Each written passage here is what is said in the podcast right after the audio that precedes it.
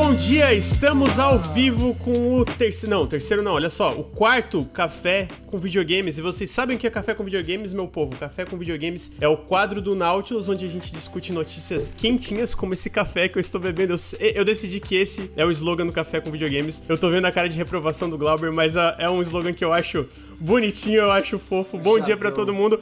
Inclusive, eu queria agradecer os meus dois queridos, meus convidados aqui, Bruno Tessaro, especialmente o Glauber. Glauber, tudo bom? Bom dia. Como é que você está? Tudo bem, bom dia. Estou dormido. Tá e dormindo? Amanhecido. Dormiu é, bem? Igual... Tá, tá, descansado? Não, não, não ah, foi que nem o menos, né? que virou noite? Isso aqui foi o quê? Uma prova de amizade, acordar cedo. É o café. Eu, eu, mandei uma mensagem assim, Glauber, tem, uma, tem um convite pra ti, mas tu tem que entender que esse convite tu vai ter que acordar cedo.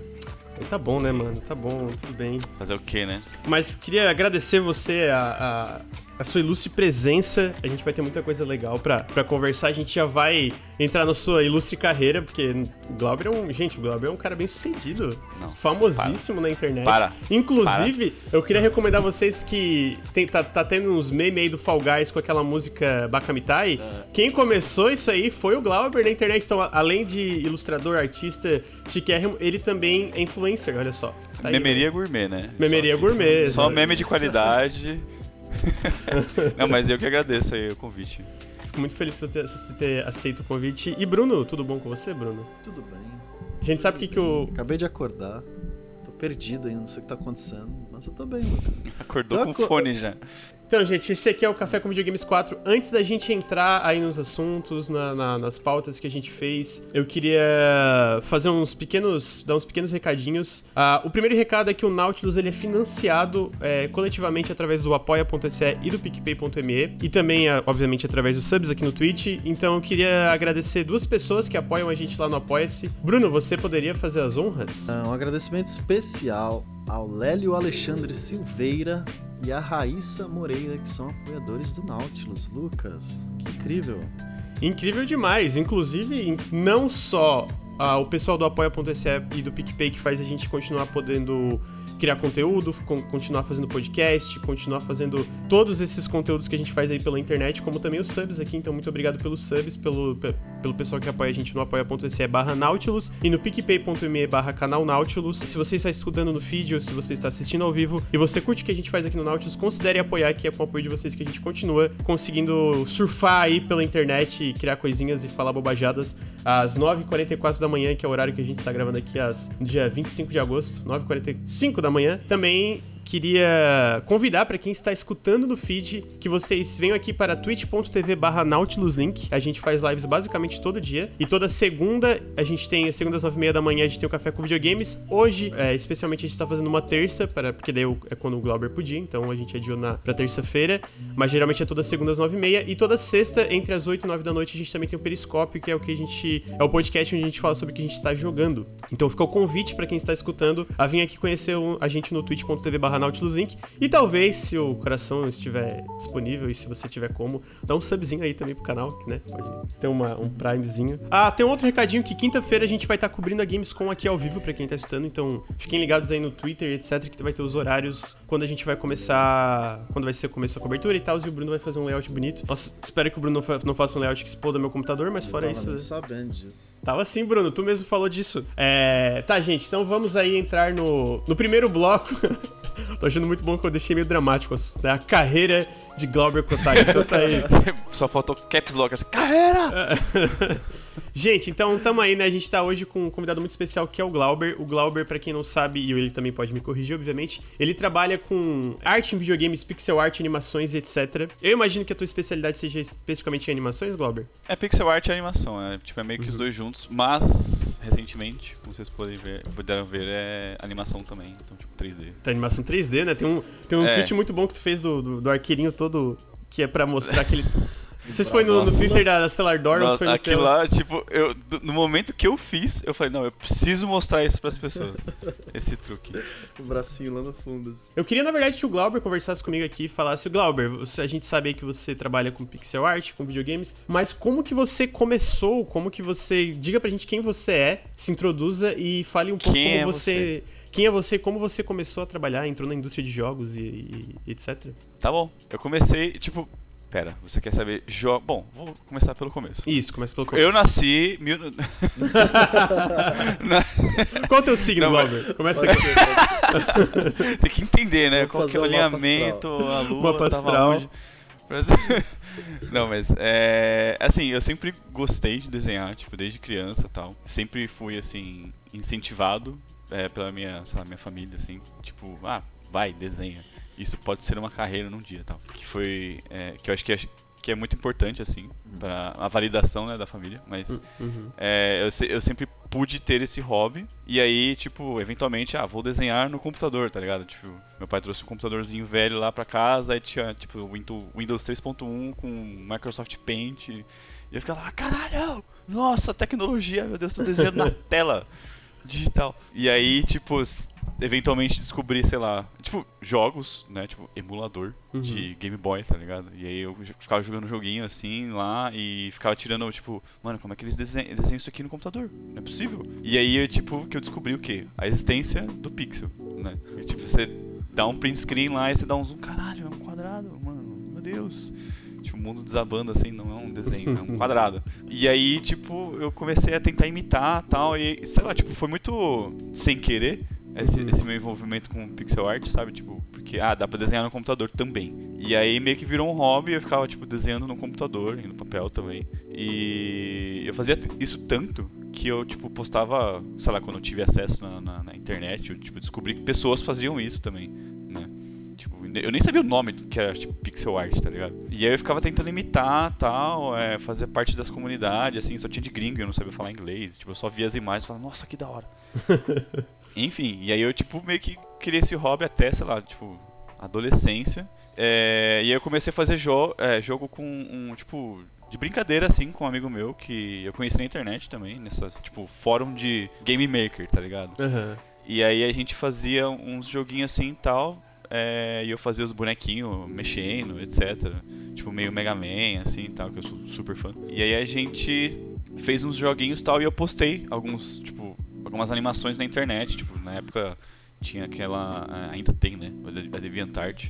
Sim. E aí quando eu tinha, sei lá, mano, eu tinha acabado de entrar na faculdade, com 18, uma galera assim mandou e-mail, pô, a gente viu seu trabalho aí na, na, na- na internet, muito legal, com games, né? Você não quer trabalhar com games numa empresa? Eu falei, ah lá, ó o esquema ó. Tipo, que isso? Tô, tô querendo como me assim, enganar. mano? pirâmide. Trabalhar com games do Brasil? Ah, você tá louco, mano? Você é. Mas o quê? Estão querendo me enganar. Aí, tipo, não, vamos marcar entrevista aqui, ó. Você vem aqui no, no, no- no estúdio, etc. Não, isso é zoeira, não é possível.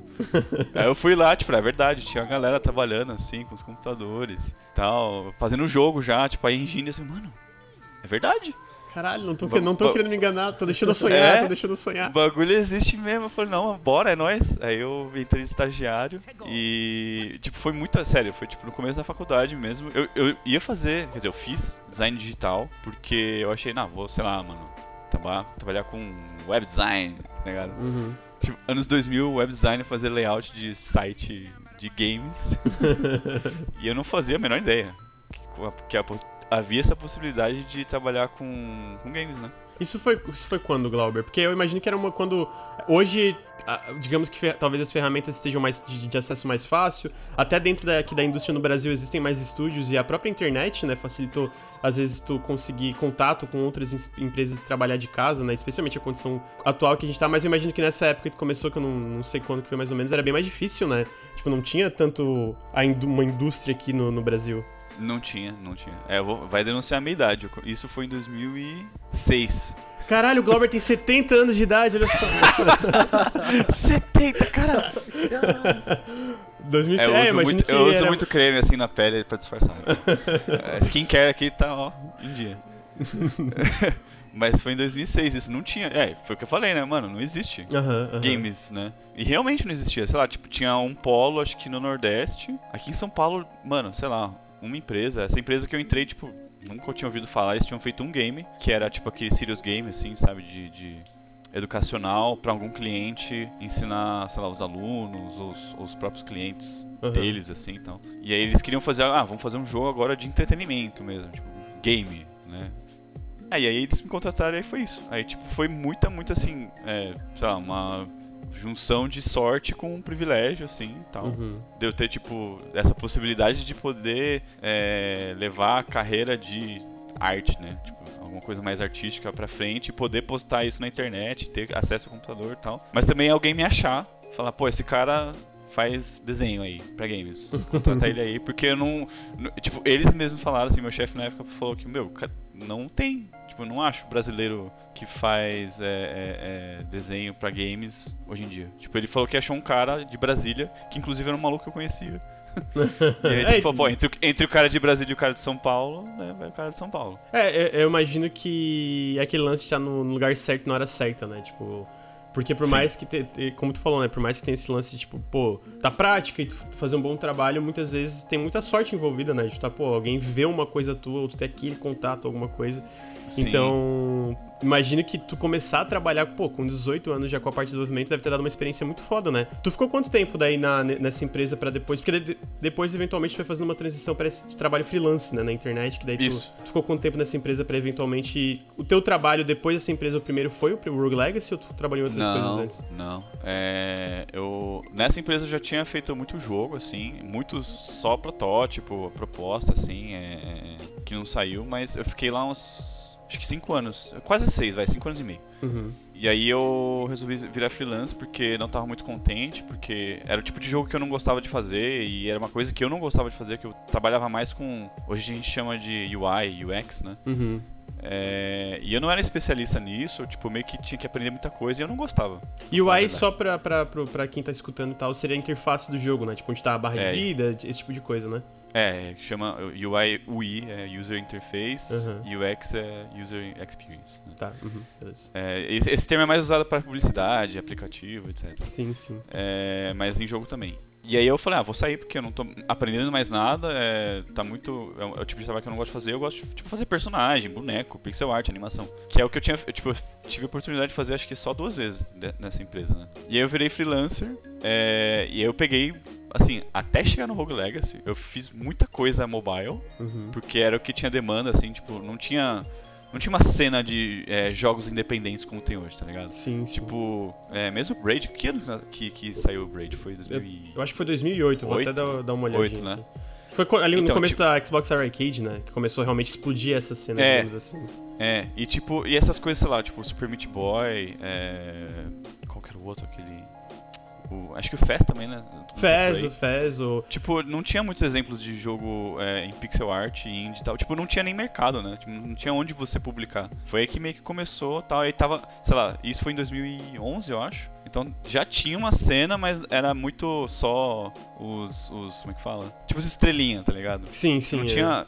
Você não tinha acesso, por exemplo, na, na Steam, como você tem hoje, você só bota o seu jogo lá, tá ligado? Tinha É. Greenlight e tal. Aham. Tipo, acho que nem tinha Greenlight na época É, virei dentro, até dentro do próprio Steam, na época, era uma curadoria feita por uma própria equipe dentro da Valve, É. né? Eu lembro que eu li uma, uma entrevista na época, a gente conversou um pouco disso no, no Café com Videogames passado, é que se tem essa, essa impressão que ali no começo da cena indie, do, do boom da cena indie, era meio que era fácil fazer sucesso. E, de fato, se tu fosse selecionado pelas empresas tipo a Sony, a Microsoft, a Steam, pra tu entrar né, nesses ecossistemas fechados, era bem mais fácil, né? Porque tinha bem menos jogos. Mas o fato que pra tu ser selecionado era muito mais difícil, né? Não, não tinha muito um critério, não tinha uma. Era meio que, cara, eles olhavam os jogos era o que eles gostavam. Eu lembro que eu tava, na época, um, um- dos, dos funcionários da Valve falou, cara, a gente meio que mudou pra isso de Greenlight e eventualmente pra isso que, né, é livre, né, tu paga uma taxa e tu tá dentro do Steam, porque na época a gente achou que Stardew Valley não faria sucesso dentro do Steam. E aí, nisso a gente aprendeu, cara, na, na real, talvez a gente não tenha ideia do que, que pode fazer sucesso ou não aqui na loja, né? Então, vamos deixar vamos liberar pra todo mundo e aí hoje existe outro problema que é o problema de ter muito jogo, né, que é, fica difícil se destacar, mas também antes tinha esse problema que era basicamente ser difícil ser escolhido pra entrar nesses ecossistemas, né? Sim, É, é, tipo, o Greenlight até que fazia sentido no papel, né? Que Uhum. a comunidade que é, escolhe o que, que ela quer que entre, né? É, só que, tipo, a, pró- a própria comunidade não sabe o que quer. Tipo, é exatamente o que você falou, sabe? Ninguém, Uhum. tipo, ninguém sabe o que, que vai fazer sucesso. Exatamente, exatamente. Tipo, você tem um Fall Guys lá da vida que lançou agora, tipo, ah, é o Faustão Battle Royale. é tipo, sei lá, eu gostei, mas é, eu até tava vendo o, o- um podcast que tava falando. É o outro, acho que o Café 2? O Café. Eu acho que, foi, 2. é, acho que foi o 2 que foi o Toto que Tipo, eu, eu achei que ia fazer sucesso, porque, né, tal, meio casualzinho. Mas, tipo, mano, o bagulho estourou. Estourou muito, né? É. Ah, os próprios desenvolvedores falaram, cara, a gente tinha uma, uma métrica que era o que a gente achava que a gente ia atingir. A gente tinha os nossos, tipo, as nossas métricas mais absurdas, que a gente pensou que, cara, se bater isso aqui vai ser absurdo. A gente superou tudo isso muito, tá ligado? Porque o jogo realmente explodiu demais e é. Quem imaginava? Tipo, por, por mais que pareça óbvio agora, cara, quem que não vai querer um jogo, né? Olimpíadas do Fastão ou qualquer coisa? Na real, muita gente não imaginava isso, porque até hoje nem existia um jogo assim, né? Então é muito É, difícil então. prever esse tipo de coisa.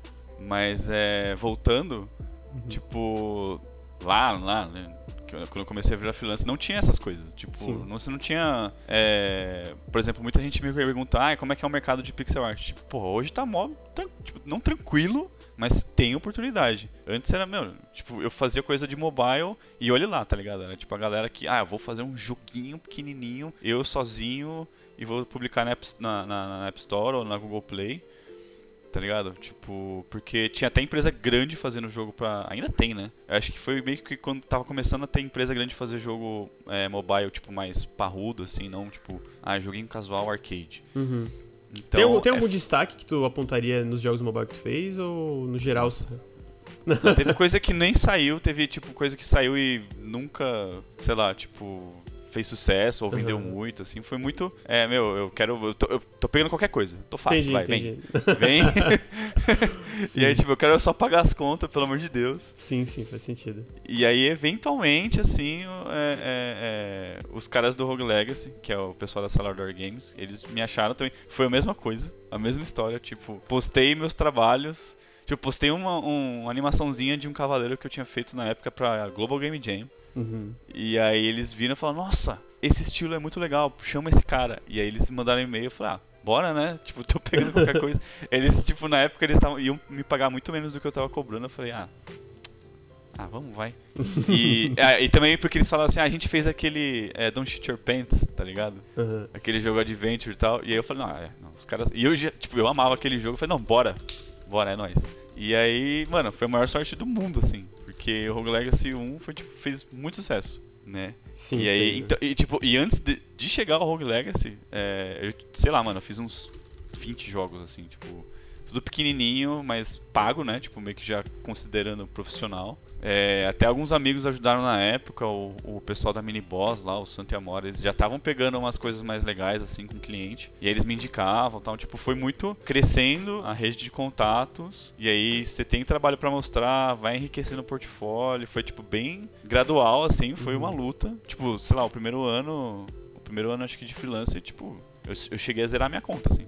Porque não Uhum. entrava, saía mais dinheiro do que entrava. É, imagino que a, a gente, né, assim, por exemplo, eu te conheci, né, eu comecei a te seguir, te conheci depois do que tu já tinha trabalhado no Rogue Legacy, né? Mas então, tipo, a gente meio que vê no geral assim, é meio que vê essa parte meio quando a pessoa já tá meio que estabelecida, né? E tem essa ilusão que ah, não, tu entra e pá, tá ali do nada, sendo que É. como tu tá contando, a ma- OK, não vou dizer, existem pessoas que têm essa, vamos dizer, sorte de entrar e já porra, conseguir um, um trabalho que dá muita grana e já tipo solidifica eles dentro do mercado, digamos assim. Mas a, pra maioria das pessoas é isso, né, cara? É uma coisa gradual, devagar, e vai indo, vai indo. Sim. Que aí hoje chegou onde tu tá, que teve o Rogue Legacy, que foi esse baita sucesso, que eu imagino que abriu muitas portas pra ti também, né? Que daí Sim, eventualmente sim. trabalhou em outras coisas. Mas É. e, a- e essa experiência com o Rogue Legacy, como é que foi? Como é que, tipo, foi lançar, fazer parte do lançamento de um jogo tão grande, né? Na época o primeiro Rogue Legacy foi gigante, gigante, assim, corrija se eu estiver errado. Mas eu lembro que, tipo, foi um dos primeiros. desse- foi na época que começou essa popularização dos roguelikes, né? Tipo, tava muita gente começando a fazer várias coisas dentro do roguelike. E no começo foi, ele fez, foi o que nos fez uma das coisas mais interessantes, esse sistema do castelo, que tu vai dando esse upgrade, e tem vários segredos dentro do castelo etc. E fez esse sucesso enorme, né? Que meio que também deve ter sido muito bom pro próprio estúdio da Salardor, né? Sim, então, eu, eu quero me- meio que falar deles que eles também não começaram com Rogue Legacy, né? Tipo, eles começaram com muita coisa, eles faziam. Uhum. Eles fizeram muito jogo que não deu certo. Tipo, o que a galera lembra é o Don't Shoot Your Pants Sim. e Rogue Legacy. E Don't Shoot Your Pants, tipo, eles ganharam, sei lá, eles ganham uma graninha. Ganhavam uma graninha muito pouca assim na, na Newgrounds, lá na. Como é que chama? Ah, aquele Ah. outro site que parece Newgrounds. É, começa com K, eu acho. Ah, Congregate, Congregate. Congregate, isso, isso. E, mas outros jogos, tipo, que eles, sei lá, publicaram é, em Flash também, nesses, nesses portais, ou mobile e tal, tipo, não fizeram sucesso. Uhum. E o Rogue Legacy era, tipo, foi literalmente o Final Fantasy deles, assim. Foi a última Uhum. tentativa, tipo, a gente tem essa grana muito curta pra gastar e vamos fazer o último jogo. Se não der certo, foda-se, eu vou trabalhar com, sei lá, programação, aplicativo, sei lá. Sim. E aí deu super certo, tipo, literalmente, assim, ficaram milionários em uma hora. o bagulho, tipo, vendeu 100 mil cópias na primeira hora, tá ligado? Caralho, que não, foda. acho que no, não, no primeiro dia. Eu- acho que na primeira hora eles recuperaram o que eles gastaram. Deve ser surreal, né, cara? Tipo, tu tá ali, tu lançar a parada e tipo, what? O que que tá acontecendo, mano? Como é que tá vendendo tanto? Não, é, não, a ficha não cai assim, tipo. Eu lembro que lançou. Eu, eu lembro que na época do Greenlight a galera já, tipo, caralho, que jogo é esse? Muito foda. Tinha o demo, né, pra você jogar e a galera pirou. Eu falei, pô, legal, né? Só que aí lançou, aí, tipo, você ficava vendo aqueles mais vendidos do Steam, já tinha, né? Uhum. E aí, tipo, terceiro, segundo, primeiro, falei, mano, que que é isso? Como assim? e aí, tipo, o Twitter bombando, falei, mano, que que- sério, você eu não, você não consegue absorver o que tá acontecendo, tá ligado? Sim. E aí, tipo, você vê seu jogo, a galera, tipo, uns, uns youtubers, uns streamers, assim, tipo, enorme, jogando, assim. Eu lembro que até o pessoal lá, o, o, o Matheus e o, e, o, e o- e o Marcos Castro, tá ligado? Sim, sim. Tipo, já tinha um canal grande na época. Fizeram o, o- o Let's Play lá. Eu falei, mano, como assim e tal? Tipo, eles estão jogando. Eu mandei mensagem, assim, porra. Foi- assim, surreal. Tipo, é um, foi um negócio que realmente marcou minha carreira, assim. Com certeza eu posso dizer, tipo, antes de Rogue Legacy pós. Pós Rogue Legacy. Uhum. É, ima- imagino que, tipo, por um lado deve ter sido uma coisa super. Não sei, preenchedora, sabe? Tipo, de ter tanta gente falando da tua arte, né? Da parte das animações, do personagem, etc. E ao mesmo tempo ver isso que trabalhou, que, tipo. Tanta gente jogando, né, cara? Deve ser muito doido. Tipo, cara, a galera tá vendo essa, isso aqui que eu, que eu ajudei a criar, né? Fiz os personagens, fiz as animações e chegou onde chegou. Deve, deve ser uma, porra, uma sensação muito incrível, né? E, tipo, por mais. Eu, eu tava comentando mais cedo contigo, realmente, tipo, eu, eu acabei que eu não joguei, eu, eu joguei um pouco na época e não me prendeu tanto, mas eu, eu consegui. Que é uma bosta. Não. Nunca falei isso. O- mas, tipo, eu consigo entender porque a galera curtiu tanto, né? Porque a estrutura dele é muito esse negócio, meio, tipo, ele é de tu fazer de novo e só mais uma vez. Deixa eu tentar só mais uma vez. Sim. Porque eu não senti tanto no Rogue Legacy 1, mas eu tô sentindo no 2, mas isso é pra mais tarde do, do- na, na, na pauta, né? Então deve ter sido uma coisa que, cara, eu nem consigo imaginar, assim, quanto, quão mágico deve ter sido toda a época de lançamento do primeiro Rogue Legacy, né? Tipo, de. E, e, cara, assim, em relação a, por exemplo, essa transição que tu começou a fazer jogos, como que foi? Eu vou chutar aí, tu me corrige que talvez desse escopo tenha sido o primeiro jogo que tu participou, de ser grande assim e ter tanta coisa? Ou já tinha participado em jogos desse tamanho? Como é que foi? Hum, assim, na, dentro da. Quando eu ainda era. É, tinha emprego fixo, Uhum. eu já tinha tido essa experiência de fazer um jogo, tipo, um ano fazendo um jogo com fase e tal, tipo, começo, meio e fim. Sim. Que é um jogo que pouquíssima gente lembra, mas chama Cave Days, que é um jogo brasileiro da Insólitos e tal.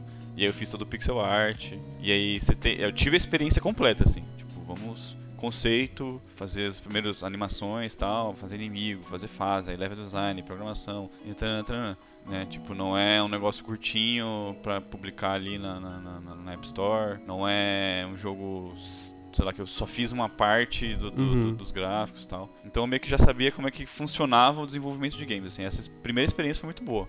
Sim. Então, tipo, qualquer outra experiência que eu tive depois, eu já tava meio que pronto, tá ligado? ah, Eu, entendi. já- eu- eu meio que sabia que eu conseguia. Porque é muito, é muito louco, assim. Porque você faz. Eu fazia as coisas por hobby, mas eu nunca tinha terminado, assim, de fazer um jogo completo, assim. Nossa, Aham. tipo, sei lá, 40 fases, 30 fases. E nessa empresa, eu, tipo, os caras chamaram, não, a gente vai fazer um jogo completo. É isso. Aham. E aí bati um medo, tá ligado? Assim, mano, caralho, eu vou fazer tudo. Realmente, eu vou fazer até o final. Será que eu consigo? né? É, então- e você é novo, tipo, mano, eu tinha 18 anos. Porra, 18 anos, meu Deus, mano. 18 anos eu tava entrando na faculdade e que eu também trabalhei com jogos, mas eu lembro que o primeiro protótipo que eu fiz, eu já fiquei, meu Deus, como é que eu faço um protótipo? O que, que eu tenho que fazer? Qual botão aperta aqui, tá ligado? Tipo, eu tô fazendo um jogo completo com 18 anos. Eu, tipo, porra, mano, what? É muito louco, tipo. E aí a responsabilidade também, porra, mano. Aham. É muita coisa ao mesmo tempo, mas foi bom que eu já aprendi assim desde cedo. Então, todas as experiências foram ok, assim. Tipo, fazer o Rogue Legacy foi muito suave. Uma porque eles, o, o pessoal da Acelerador são clientes, tipo, maravilhosos, assim. São muito legais, muito gentis.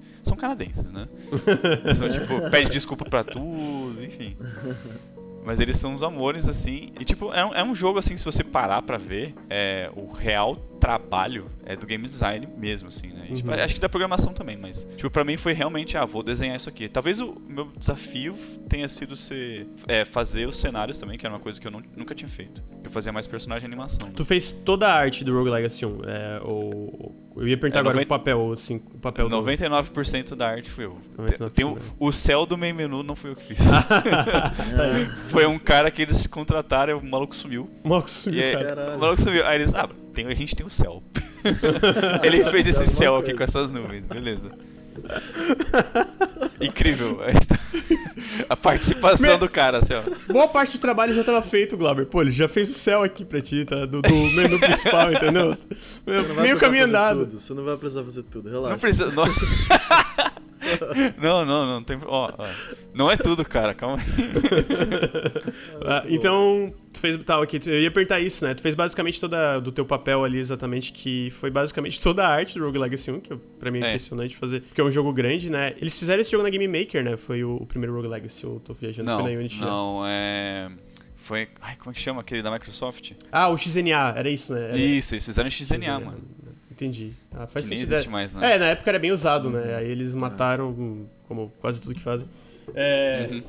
Entendi. E aí depois do, do Rogue Legacy tu seguiu pra onde? Foi direto pro Full Metal Furies ou tu trabalhou em outros projetos no meio termo? Teve o do Elite também, né? Teve. E teve o. Na época, eu já tava é, é, fazendo o Casme também. Hum. Tipo. O, eu não lembro como que, que ele me achou. Verdade. Alguém indicou, eu acho. Acho que alguém indicou, é. Tipo, tinha um cara já fazendo é, as artes do, do Casme, aí ele precisava de ajuda na- com animação, que ele não gost... ele não era tão bom assim. E eu acho que ele me indicou e o cara só, tipo, ah, você quer fazer aí e tal? Eu falei, ah, bora. Na Bora. época eu ainda Pô, tava, as tipo, pô, bora. do, do Casimir. É incrível, é incrível. Ah, um jogo Daí, muito é, esse jogo realmente do trabalho, esse sim. Eu, eu imagino, porque, tipo, ele é um jogo muito grande, as animações Uhum. são super detalhadas, tem muita. tem bastante inimigo, tem bastante coisa. Eu lembro que eu, eu, eu acompanhava, né? E tu postava, tipo, das boss fights, etc. Tu animou as boss fights também? Tu, tu fez o design deles? Ou, tipo, tu realmente essa parte cuidou mais das animações? Como é que foi? O, no Casme foi. Mano, foi bem misturado, assim. Teve. Começou com, com um cara lá, que era o Tony. Ele fez, tipo, ele meio que es- escolheu, assim, setou lá a direção de arte, assim, tipo, esse estilo. Uhum. E aí a gente meio que seguiu. é, é, ele acabou saindo, mas aí entrou outro cara pra fazer cenário. E aí eu meio que assumi, tipo, parte de personagem e tal. E era um processo assim meio. Eu acho que até complexo demais. Que é, o game designer ele criava, tipo, tudo da cabeça dele, falava, tipo, ah, eu quero um inimigo assim. Aí tipo, ele mandava um rascunho, um lápis e tal. Uhum. E aí eu pegava, fazia o pixel e animava. E aí o cara do cenário também, mesma coisa. Ah, eu, eu tipo, eu imaginei o cenário desse jeito, tal, referências. Aí o cara ia lá, fazia o conceito, aí depois finalizava com pixel. É, e aí teve coisas também que, tipo, eu tive dificuldade, por exemplo, pra fazer alguns boss. É, por exemplo, aquela cabeça.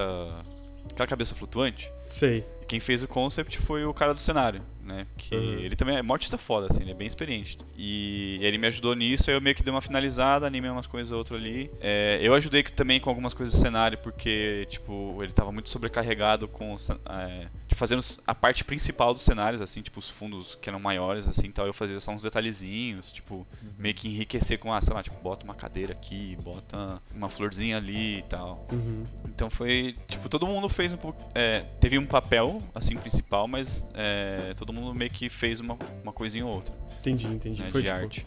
Foi um processo um pouco mais. eh, tal- talvez exatamente por ter mais artistas no time, foi um pouco mais complexo e às vezes um pouco mais, tipo, ah, passa isso aqui pra cá, e vem pra cá e troca, essa, essa troca de Uhum. experiências, assim, né?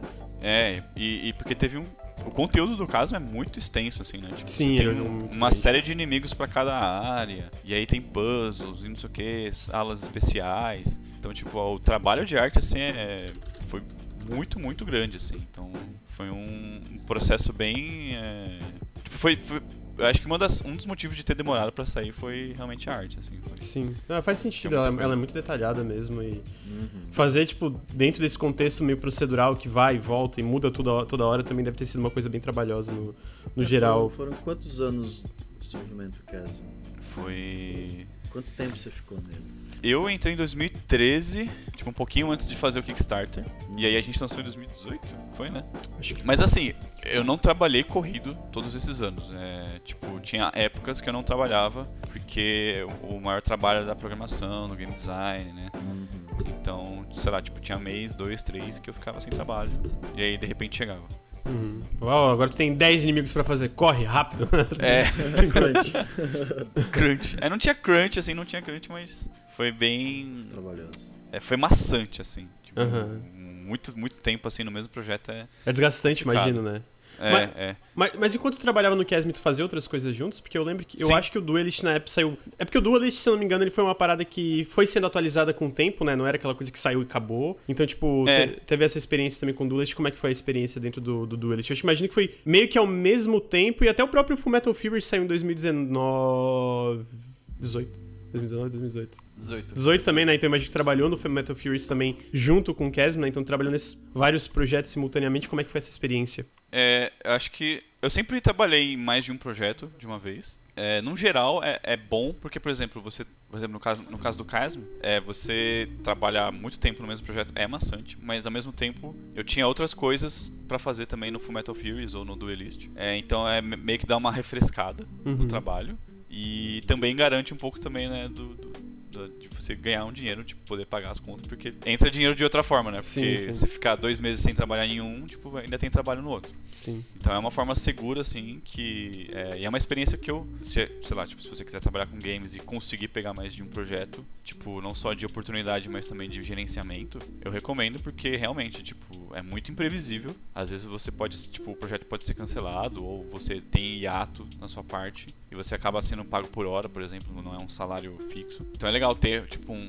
um- outro projeto pra você conseguir tirar é, o dinheiro, porque, tipo, realmente é, é esse negócio, é imprevisível. né? É, impre- é, a indústria de jogos, no geral, é muito imprevisível, né? E Muito, fazer, muito. fazer jogo é caro pra caralho, né, mano? Tipo, a real é que fazer jogo, o jogo custa muito dinheiro. Então, tipo, esse lance de. ah, às vezes acaba o dinheiro no meio de uma. de uma- especialmente pra independentes, né? Tipo, o Kickstarter. É, o Casme foi pelo Kickstarter, né? Então. Até o próprio Duelist, se eu não me engano, foi pelo Kickstarter inicialmente. Foi. Foi, né? É, é, eles. Olha, eu honestamente não sei de onde tiravam o dinheiro. Mas teve uma parte que era do Kickstarter, teve uma parte que era do próprio dinheiro que o jogo gerava, é, comprando, o pessoal é, comprando aqueles packzinhos né, de cartas e tal. Sim. É, ele acabou virando um, um Games as Service, né? Que, que chama. Sim, isso. Então, tipo, ele gerava também uma receita, mas honestamente, assim, eu acho que eles ganhavam, porque eles gastavam bem mais do que, tipo, eles podiam ganhar só com o jogo. Então, eu não sei de onde entrava o dinheiro. Não é minha parte, eu sei que o pessoal me pagava, tava sempre em dia ali e tal. Tava feliz. E, é, e tipo, a equipe era, era grande, assim, tinha até bastante artista, né? Tipo, Sim. ao mesmo tempo, trabalhando. Então nessa época, basicamente, eu tava trabalhando nesses três jogos. que Eu vou botar aqui o, o Duelist. O, pô, o Duelist é bonito. Pô, na real, todos os jogos que trabalham são bonitos, né? Mas o- São, os- são. a forma como a pixel art interage com o cenário no Duelist eu acho muito doido, né? Que o cenário não é exatamente em pixel art, né? Então é uma, uma, umas paradas muito. Sempre acho É, legal. eu acho que depois do Rogue Legacy 2. Deixa eu ver. Não.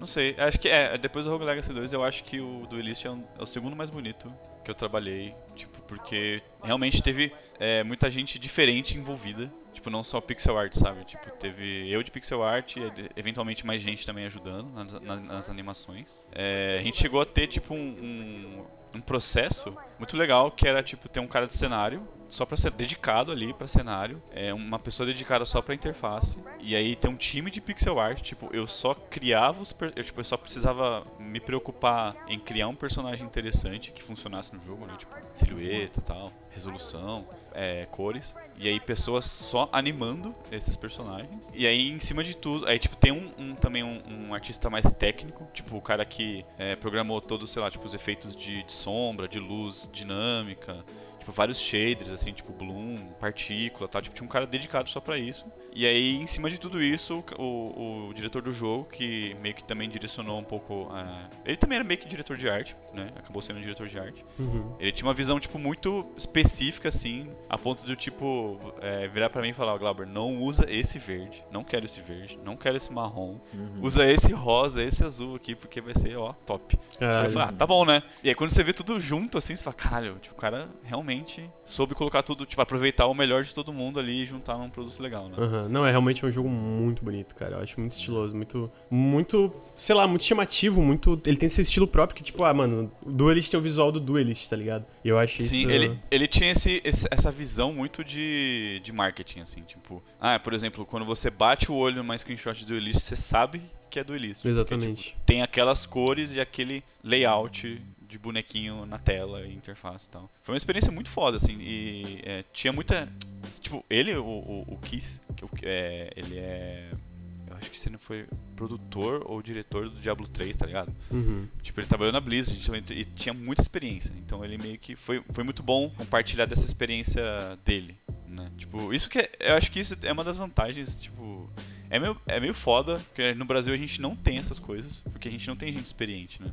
Tipo, não, não é de tempo, mas é assim, de, de qualidade, de você ter gente que trabalhou com, com AAA, tá ligado? Sim, sim. É. Então é uma experiência muito única, tipo, você. Mano, tá ali o cara que trabalhou no Diablo 3. O maluco que trabalhou no Overwatch, tá ligado? Sim. E aí você. Mano, é, é tanta figurinha pra trocar, tá ligado? Aham. é, cê, tipo, o cara. É, é, imagino que aquela experiência, sei lá, não que tenha sido o, o papel dele dentro de Diablo, mas eu imagino que trabalhar dentro de uma empresa, de um jogo com centenas de pessoas, sabe, dá um tipo de perspectiva diferente em relação a, a, a game dev, né? Que eu imagino que seja uma experiência muito, muito valiosa pra ter esse, ter esse contato, né, com, com o cara e tal. Sim, sim. É, sem falar, tipo, a rede de contatos dele, né? Tipo, hoje, por exemplo, eles estão fazendo aquele Godfall. É, tô ligado, a gente tava conversando. É, eu não tô mais fazendo porque o negócio é 3D, né? E não é mais pixel. Mas, é, é, tipo, pra você ver onde é que eles conseguiram chegar, o cara, tipo, já super experiente, cheio dos contatos e tal. Agora, pulou de um jogo é, que tem cara de indie, né? Tipo, não sei se tecnicamente, teoricamente, ele era indie, porque é empresa grande, enfim. Mas, e, e pular pra um jogo de, tipo, next gen, tá ligado? Vai estrear na, na próxima geração, Godfall, PlayStation 5. Tipo, uma equipe muito maior, sei lá, o dobro de funcionário. Uhum. Né? Tipo, é o tipo de coisa de facilidade que eles têm que a gente não tem, né? E aí essas, partilhar essa experiência é muito boa. Sim, imagino. Não, deve ter sido uma experiência muito, muito foda. E até, até imagino a dinâmica de trabalhar um jogo como serviço, né? Essa coisa de. Eu não sei por quanto tempo trabalhou no, no Duelist, foi até o final da produção. Tipo, até o final, digamos, da vida dele, mas eu imagino que essa coisa de o jogo ir evoluindo e trabalhando enquanto o jogo evolui deve ter sido uma coisa muito. É, é, é, é muito legal, cara. É tipo. Eu acho que tem algumas coisas meio. Sempre tem, né? Uns negócios meio chato. Uhum, Ah, né? Imagina todo jogo tem isso, imagina, né? Vou, vou É, citar. tipo, sei lá, você entrar no Reddit e tem maluco reclamando do. No canto da tela tem um negócio lá e tipo, um maluco chato pra caralho assim. É o gamer, mano. O gamer sempre acha Nossa. algo pra reclamar. É, a real é. Eu tava até falando com meu amigo assim, o Reddit é tipo reclame aqui, mano, dos gamers, tá ligado? Tipo, É. ah, não, isso aqui eu não gostei. Aí, tipo, ah. Mas é- enfim, é, mu- é muito bom assim você continuar trabalhando numa coisa que você, pelo menos no, no meu caso, eu gostava muito de trabalhar no Duelist Uhum. e poder tipo, você poder ver é, a evolução do, do começo que você começou a trabalhar até o, sei lá, o presente momento, sabe? Sim. Não só a evolução, mas tipo você poder melhorar um produto que você tipo fez, tá ligado? Sim, sim. Então, tipo, você ter essa oportunidade de estar sempre atualizando, colocar mais coisa e tal. Que é uma coisa que vou estar tendo no Rogue Legacy 2, né? É, que tá em acesso ele é antecipado, Access, a gente né? vai colocar mais conteúdo. Aham. Vai, tipo, você tem mais contato com, com a comunidade e tal. É, e você, tipo, poder ter essa conversa, né? Tipo, eu falei do Reddit, mas também tinha muita gente que acrescentava pra caramba, assim, muito streamer que jogava, é, é, tipo, fazia streaming de duelist e tal, tipo, e eu ficava assistindo, e eles davam umas sugestões, tipo, às vezes o jeito do cara jogar, assim, de, de promover o jogo, dava ideias pra gente, sabe? Aham, aham. Uhum, uhum. Imagino. É, Então que- a gente aprende muito, assim, tipo, o que, que a gente deve priorizar, né? O que, que as pessoas gostam e deixar de lado, tipo, coisas que a gente achou que ia ser legal, mas no final das contas não é. não acrescenta tanto. vai, vai, tipo, evoluindo organicamente. Às vezes o jogo meio que vai se fazendo no sentido de. Nem tu falou, tipo. Ele, ele mesmo vai se direcionando conforme que a galera gosta, né? Eu lembro que eu tava lendo uma época na parada do Sea of Thieves, né? Que o, a- o jogo fez uma- um sucesso lá na época de lançamento e a Rare falou que eles foram evoluindo o jogo de acordo com o que a galera tava gostando. Que eles tinham algumas ideias e pensaram, hum, talvez isso aqui não seja o que a galera quer, então vamos pra outra direção aqui com o Sea of Thieves, né? Então essa ideia de evoluindo conforme que a galera, que a galera curte organicamente e até vendo essas outras perspectivas, né? Eu acho que isso seja uma coisa muito vantajosa no modelo de jogos como serviço, acesso antecipado e, e etc, né? Antes da gente ir pro Rogue Legacy 2, eu queria falar de um jogo que eu gosto muito, mas que eu imagino que, pelo que a, a, falou, não teve tanto sucesso, que é o Fullmetal Furies. Eu ia perguntar como é que foi a experiência em trabalhar no Fullmetal Furies. Como é que foi a... A experiência de trabalhar no Fullmetal Furies, que ele é um beat'em up bem diferenciado. Mano, esse jogo é muito legal, esse jogo é muito legal. Eu lembro que eu fiquei muito triste na época porque o pessoal da Cellar Door, eu acho que até tu comentou que esse não, não teve tanto sucesso em vendas, né? Especialmente comparado com, sei lá, um Rogue Legacy. Um. É. Então, como é que foi trabalhar nesse? Como, qual foi a experiência? Você quer comentar um pouquinho sobre? Ele, só pra deixar claro, assim, tipo, ele vendeu, assim, ele se pagou, Uhum, uhum. mas a expectativa era muito maior. Sim, imagino. Então, tipo, ele vendeu bem, mas não foi tão bem quanto a gente gostaria. Entendi. Mas é, eu acho que foi muito. Tipo, eu amo, assim, de paixão o, o Fullmetal Furies. Os personagens são Eu muito acho que é um- bons, cara. Nossa, As personagens é incrível. são incríveis, elas Tipo, são foi- muito divertidas. Não só trabalhar, assim, mas jogar, assim, tipo. é, eu, eu tive a oportunidade, assim, tipo, de poder jogar o jogo sem saber o que esperar. Tipo, talvez como que o, o boss parece, ou o que ele faz, mas, tipo, a história, eu não sabia nada. Aham, aham. É, porque foi um, um- Tipo, como a equipe foi um pouco, mai, é, um pouco maior, eu meio que sabia o que que. é, eu não sabia o que esperar de algumas áreas, né? Aham. Então, por exemplo, cenário, eu não sabia que, que, como que eles iam utilizar os assets do cenário, tipo, o que que, como que ia aparecer aquela área tal. Tipo, eu sabia como é que era a direção de arte, é, se o boneco ia encaixar nos cenários tal, tipo, era suficiente pra mim, tá ligado? Uhum. Mas em termos de game design e tal, tipo, como que funciona o, o co-op, como funciona a árvore de talento, eram coisas que eu não esperava. E eu acho que foi a primeira, primeira não, mas tipo, foi uma experiência muito boa, porque, primeiro, uma coisa que acho que pra mim foi muito é, é, legal, e foi uma coisa que eu acho que nunca mais tive, foi trabalhar com uma equipe, pelo menos a de arte, que tinha mais mulher do que homem. Ah, pô, imagino que isso. Tipo, todos os jogos, acho que até hoje, é, a maioria é homem, é, se não só homens trabalhando. Então foi muito legal. Principalmente com um jogo que as personagens todas são mulheres, Sim. né? Tipo, quem criou foi a Sarah, ela fez todos os concepts e tal. Tipo, uma mulher fez o design delas. Ela fez o design dos inimigos também, é, talvez a maioria pelo menos. Tem, tem uma mina que ela, ela fez a interface, quem fez o cenário também foi uma, tipo, da, da Indonésia, a Michelle. A minha ex, na época, tipo, ela começou, ela fez o, o motion design, tipo, das interfaces, assim, das, das, das animaçõezinhas de cutscene e tal. Então, tipo, só era eu, de homem, no, realmente fazendo pixel art. Foi uma, assim, tipo, era uma visão muito, assim, porque você pensa, assim, o Fullmetal Fury, pô, jogo de ação, de porrada e tiro, tipo, Uhum. literalmente, tiro, porrada e bomba. Tiro porrada de bomba. Aí você fala, pô, é um negócio tipo, ai, de menino. Tipo, não, mano. é- Não, isso é. Tem umas minas trabalhando lá e, tipo, o negócio ficou com uma cara muito, muito específica, assim, sabe? Ele é um Sim. jogo que é, você tem esse aspecto violento, mas ele ainda é, ele é simpático, sabe? Tipo, ele é engraçadinho, as coisas são bonitinhas, tipo, a paleta, o uso das cores, assim, tipo, não é um negócio agressivo. É, ele- é meio que tudo tem a ver, assim, sabe? Tipo, as personagens com o cenário e tal, Uhum. a história, os, os bosses, assim, o design deles. É, realmente, tipo, foi uma experiência bem única, assim, nesse sentido. É, sei lá, tipo, eu acho que é legal, por exemplo, você falou que ele é um beatmap diferente, assim, ele é, tipo, realmente, ele é muito, muito diferente, assim, tipo, a gente... Nem sei se dá pra chamar, tipo... Porque ele parece um beatmap, mas ele tem muito de action RPG também, né? Uhum, uhum. Tem os Tem- puzzles também, aqueles. Nossa, é, tem um monte de coisa de puzzle, do nada. Tipo, metade do jogo vira puzzle. É, exatamente. E os puzzles super difíceis, complexos pra Muito. caralho. Eu lembro que eu e É. o Bruno a gente tava jogando antes do lançamento era tipo, cara, não tem o Google pra ajudar, como é que a gente vai passar dessa porra, mano?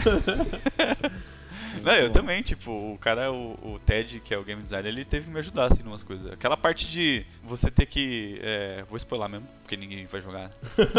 eu acho. Ou ninguém vai chegou nessa parte, mas tipo, de você ter que diminuir o tempo pra ouvir a batida do, da rádio, tipo, o- a transmissão do, do rádio. Você chegou Eu acho que a gente não parte? fez essa, Bruno. Tu lembra Mano, de diminuir o não, tempo? Não, acho que não. Tinha um código que você pegava, que era tipo, você ia no rádio, e aí tipo, o rádio fica aquele zunido, né? E aí você ativava aquela, aquela habilidade da, ah, sim, da sim, Meg, lembrei, lembrei. Uhum, que fica em câmera lenta, aí você consegue ouvir o Uhum. código inteiro e você, caralho! uhum. Então, tinha- a sniper, né, tinha skill de É, é, diminuir o é. tempo. E aí Uhum. o som do rádio ficava em câmera lenta, você é, Uhum. ouvia o código inteiro. Cara, foi tipo, é um negócio muito. é, era tudo muito querendo, sabe, inovar. Uhum. Então foi muito legal, assim, tipo, você não. Eu não precisar. Sei lá, tipo, eu fiz coisas meio que normais, assim, tipo, a animação de andar, cair, levantar, tomar dano. Mas é. Poder ver isso aplicado num jogo muito diferente, assim, novo. Foi muito legal, assim, tipo, eu me orgulho muito, assim, de. Sabe, tipo, é uma, é uma coisa completamente diferente você fazer uma arte e ver ela implementada num jogo, tipo, que é mais tradicionalzinho, tipo Casmo Uhum. é, e ver numa coisa mais inovadora que é o, o Fullmetal Furies, né? Tipo, Uhum. como, tipo, como a sua arte é implementada, sabe? Tipo, às vezes é, tem coisas que eu não sabia, por exemplo, ah, tem um contorninho lá que é, fica colorido quando você faz isso ou aquilo, ou fica, tipo, você deixa um rastro e tal. São coisas que eu não tive que pensar, é, mas alguém pensou e ficou legal, e tipo, pô, eu, é, meio que acrescenta, sabe? Tipo, eu sei lá, a próxima vez que eu tiver que fazer alguma coisa é, do tipo, eu meio que consigo imaginar a implementação de uma programação que, de, que sabe, que encaixe com a arte que eu tô fazendo. Entendi. É, dá, dá pra sentir essa evolução na tua arte, saca? E tipo, uh, esses trabalhos mais difíceis, acredito que o do Duelist tenha sido uma experiência enriquecedora pra caramba, que a gente encontra pessoas que você acha que sabe, e aí quando você dá de cara com esses trabalhos, você fica, caraca, eu tenho muito ainda pra aprender, saca? Eu já eu senti isso na Gaveta Filmes, por exemplo, na, lógico, numa escala muito menor. E tipo, qual, qual desses trabalhos para ti foi mais enriquecedor nesse sentido, saca? Você, meu Deus, eu tenho muito para aprender ainda, sabe? Qual deles? Uh, putz, difícil. Eu acho que eu sempre tento é, é, tirar alguma coisa assim, porque é, a minha. Como é que fala? Meu lema é tipo, tentar aprender sempre que. O, o que eu estiver trabalhando, eu quero aprender alguma coisa. Uhum. Tipo, principalmente tirar, sugar, dar uma sugada aqui no, no conhecimento. no conhecimento de quem eu tô trabalhando, tá ligado? Mas eu acho que o que eu mais. que mais abriu meus olhos, acho que foi o do Elite, com certeza. Porque eu meio que. É, assim, eu acho que por mérito, mas também foi um processo meio orgânico de eu virar diretor de arte. Tipo, foi um negócio acidental, assim, porque como eu era o único cara de pixel no começo, eu, eu que fiz a arte inteira e o estilo, eu que decidi tudo, né? Mas no uhum. momento que a gente começou a colocar mais gente é, para fazer o pixel art, eu meio que tive que dirigir essas pessoas, né? Pra uhum. fazer no mesmo estilo que eu e, tipo, também acrescentar e deixar melhor, né? Uhum. Então, tipo, eu cheguei a fazer, é, sei lá, um, um, um, guia de estilo de arte. Tipo, eu tinha ah, que. que é, tipo, eu fiz muita coisa assim que eu. Mano, eu não fiz é, nenhum outro projeto que é, tipo, liderar pessoas, tipo, muita gente. Uhum. E ter. Tipo, mano, eu usava muito mais o Trello do que o Photoshop, tá ligado? tipo, falar, ó, qual animação que falta, qual que já tá feita, é, o que, que você pode mudar, tipo, deixa mais com a cara assim. Ou, tipo, você, eu faço personagem e eu já, tipo, imagino o que, que ele consegue fazer, o que seria legal. E, tipo, saber quem que já tá quase terminando, qual que tá é, a data que ele botou para terminar, quantos dias a pessoa tipo ainda tem, qual que vai ser o próximo na fila, qual personagem que cada um, cada artista tem tipo mais facilidade para realmente otimizar ali o processo. Uhum. Tipo, era uma mentalidade totalmente diferente assim, é, é muito louco.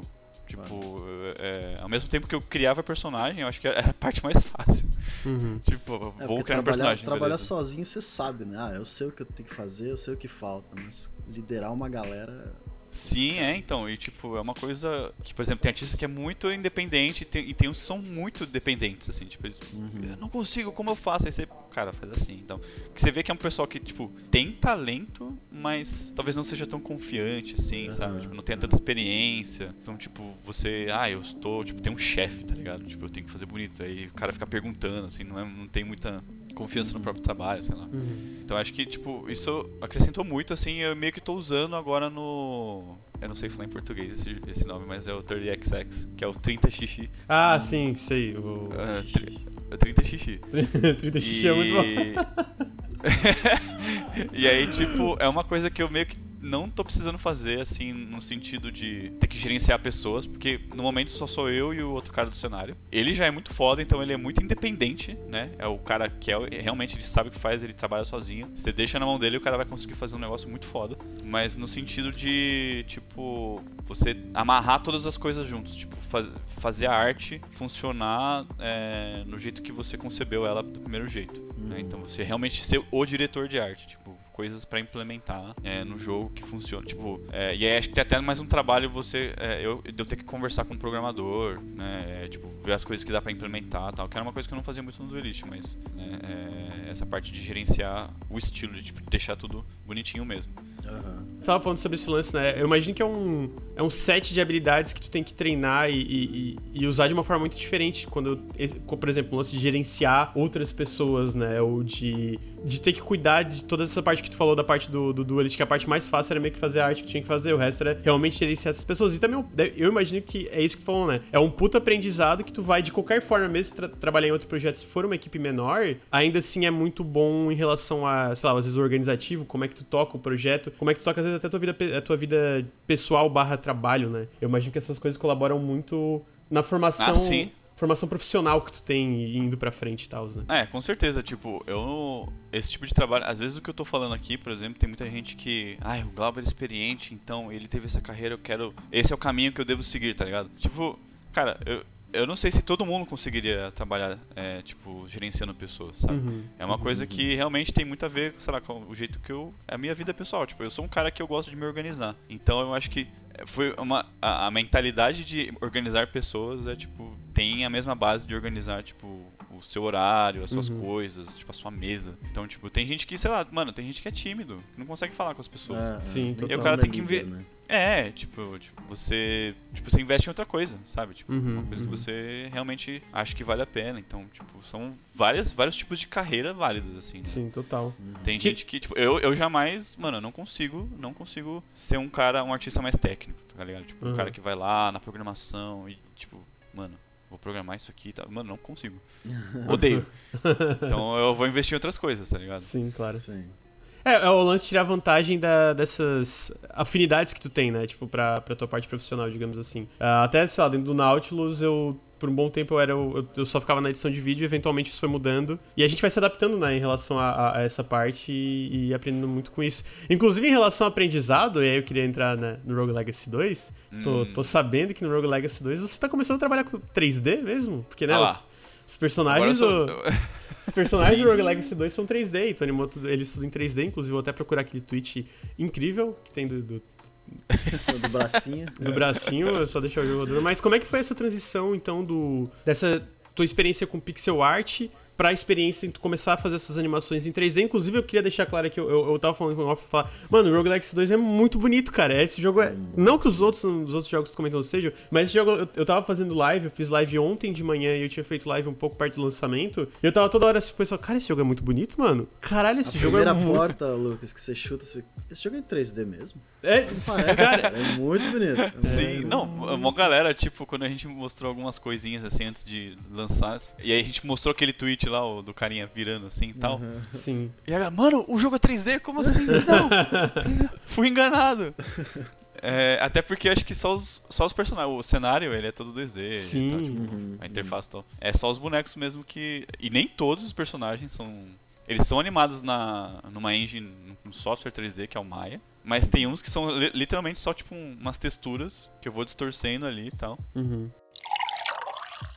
Mas então, Rogue Legacy 2, eu só tô fazendo animação. Quem tá a cargo agora, tipo, da arte mesmo, direção, é o, é o Matt, Matt Hamill. Ele trabalhou naquele. Caralho, como é que chama? Esse Danger Space Time. Como é que é? Dan... Lovers in a Dangerous Space. Time. Love. Isso, isso. Esse jogo é isso. muito bonito também.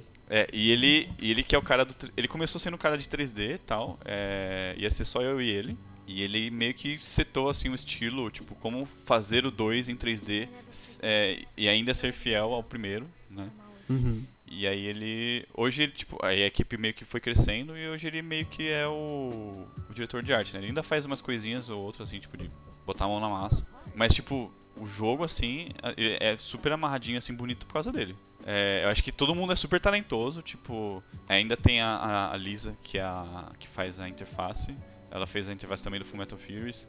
É a mesma pessoa que faz o cenário também, que é a Michelle, do, que fez do Fullmetal Furies. Aí tô eu animando e tenho aquele Justin, o Justin Chan, que é o... Ele faz o concept de, dos personagens. E aí a gente chegou até a contratar um estúdio que eu acho que...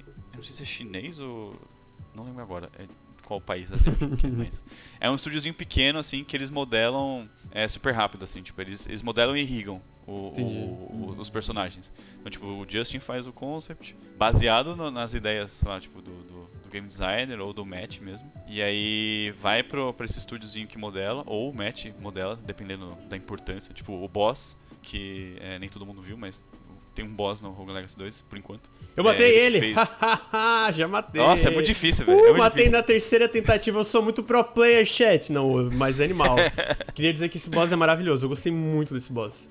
Enfim, continuando. É, enfim, aí tem a parte da modelagem e da, do, do rigging, né? Tipo, eu não sei se todo mundo tá familiarizado, mas rigging é você, tipo, fazer o modelo 3D, é, deixar ele de um jeito que ele consiga ser animado. Tipo, de um jeito fácil. É, tipo, é meio que você transformar aquele modelo 3D num boneco. Uhum. Tipo, que tem articulação, tipo, que ele consegue mexer o pulso ou o cotovelo, ou tipo, ele só não, ele não consegue virar mais que isso tal. Tipo, o que, que ele mexe? Ah, tipo, vai mexer o olhinho, vai mexer a boca tal. Uhum. É, é uma coisa que eu não sei fazer ainda. Então ele vem todo modelado e irrigado pra mim e aí eu animo. Uhum. é, usando Maya e tal. E aí a gente usa esse é, um monte de uma configuração bem específica assim para deixar ele com cara de 2D, né? Que é tipo deixar a câmera ortogonal, que ela não tem perspectiva assim, então tipo ela sempre é de frente assim, tipo ela- o ângulo nunca muda, por exemplo, tipo o boneco anda da esquerda pra direita, você não consegue, você não tem aquela ilusão, sabe, de, tipo, da, a câmera tá fazendo um pouquinho assim, sabe? Uhum. Tipo, você vê um pouquinho mais do lado direito dele e depois do lado esquerdo, tipo, é É. sempre de frente. De frente. É, a animação também, tipo, ela, ela não é. Tipo, sei lá. é, ela não é 60 frames por segundo, digamos assim. Tipo, ela é, ele é animado como se fosse um- uma animação tradicional. Então, tipo. Imagina é, como se fosse um, um stop motion.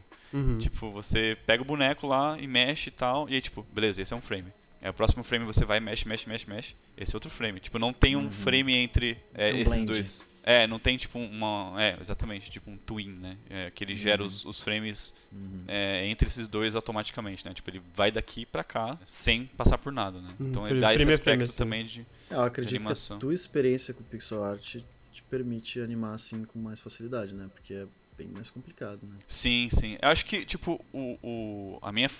A, a parte fácil pra mim foi realmente a parte da animação, tipo, de. Porque é um negócio muito conhecimento teórico, digamos assim. Uhum. Tipo, de animação. Então, tipo, eu sei como é que a animação funciona, independente da mídia, né? Tipo, pixel art, 3D. Sim, sim. Uhum. tradicional. Eu, tipo, eu sei como é, passar uma sensação de qualquer forma. Então, realmente Uhum. foi só uma questão de aprender o software, né? Tipo, o Maya mesmo eu não sei mexer completamente, assim. Eu sei mexer no que eu preciso só. E aí é bom sempre, tipo... Foi muito bom ter o Matt que sabe é, é, mexer em 3D pra me ensinar.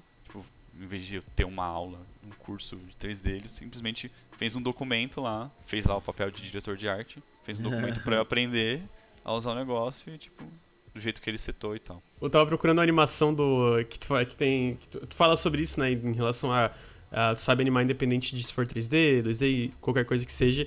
E é como. Porque, é, especificamente esse lance do que eu brinquei ali do arqueiro, né? Que o braço dele tá. Se tu vê, tipo, se tu vê na tela, a animação tá perfeita. Mas como tu faz isso tá na tela de uma forma que pareça 2D, é aquelas coisas esticadas. Que, se tu vê o modelo 3D em si, ele tá todo, todo errado pra na tela ele parecer completamente normal, né? Então eu que tava procurando pra mostrar, mas é uma coisa que tu também, eu também o, o Dragon Ball Z Fighters faz, né? Que o pessoal da Arc System que é aquele tipo, Pra ter aquelas anima- animações meio exageradas ou aquele socão assim, tu vai ver tipo, de fato como é em 3D, é, tipo, o braço do personagem todo esticado, Sim. tipo aumentado. é um A ângulo cara só, toda. né? Uma perspectiva só, então... Exatamente. É- Isso é muito engraçado porque essa é uma técnica é, muito comum na animação mesmo, tipo da Pixar, tá ligado? Tipo, a gente é, vê que o negócio é 3D, mas no final das contas ele vai ser renderizado 2D, né?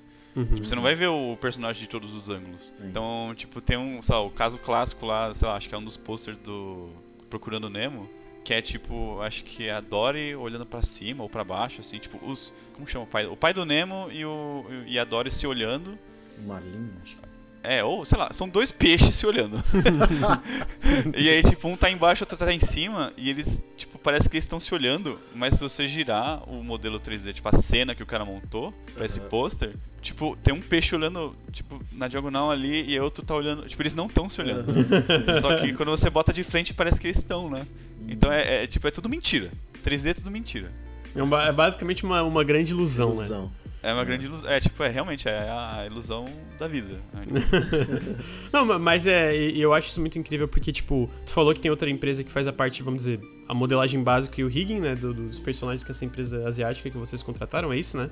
Uhum. É, mas a parte da, da animação em si, eu tava, eu, como eu tava comentando, cara, é muito, tipo, é muito, realmente muito bom tudo, né? Tu anima, tu faz todas as animações desses personagens 3D, então, né? É basicamente isso.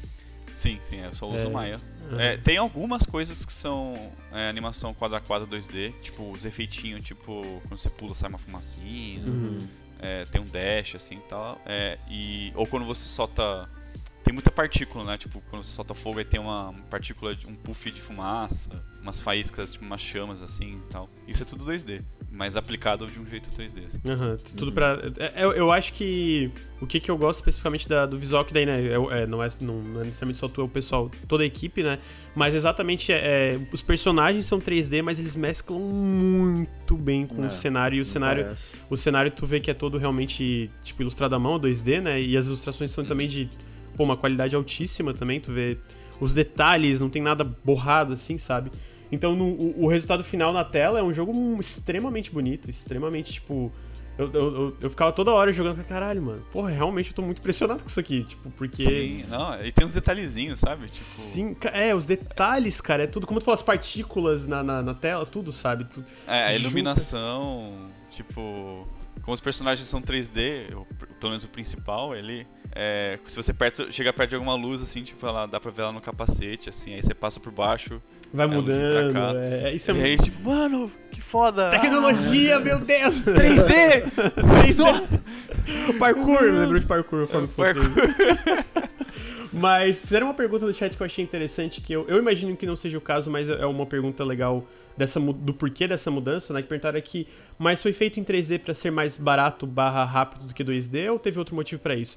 Eu imagino que não é um jogo mais barato, vou chutar aqui, até porque pelo que tu falou a equipe é maior, né? Mas uhum. tu teve alguma razão específica para essa mudança? Só porque vocês quiseram realmente dar uma diferença bem grande estética do 1 pro 2? É, não sei se tem algum comentário sobre isso. Eu acho que o motivo foi mais técnico do que, do que qualquer coisa. Porque uhum. o Rogue Legacy, ele é... Uma das dificuldades que a gente teve, por exemplo... É, no Rogue Legacy 1 mesmo, era uma coisa que a gente queria colocar, que é, por exemplo, arma, arma diferente. Mas para você fazer uma animação... Como ele tá sempre carregando a arma, e ela tá, a espada, e ela tá sempre em ângulos diferentes, você tem que redesenhar, tipo, ah, vamos fazer um machado, beleza. Você tem que redesenhar o machado em todas as animações, porque ele muda de ângulo e tal, tipo, do jeito que ele foi feito, assim, não era uma.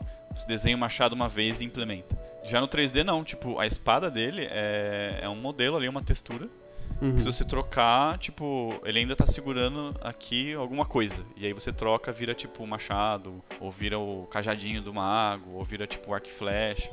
Então é, é, você, a gente tem essa facilidade de conseguir mudar vários aspectos do personagem principal, que é uma das coisas tipo, mais importantes do jogo, né? Que é você ter vários personagens diferentes. Tipo, uhum. você poder dizer que, tipo, ah, esse aqui é um mago, esse é um arqueiro, esse é o, é o cavaleiro.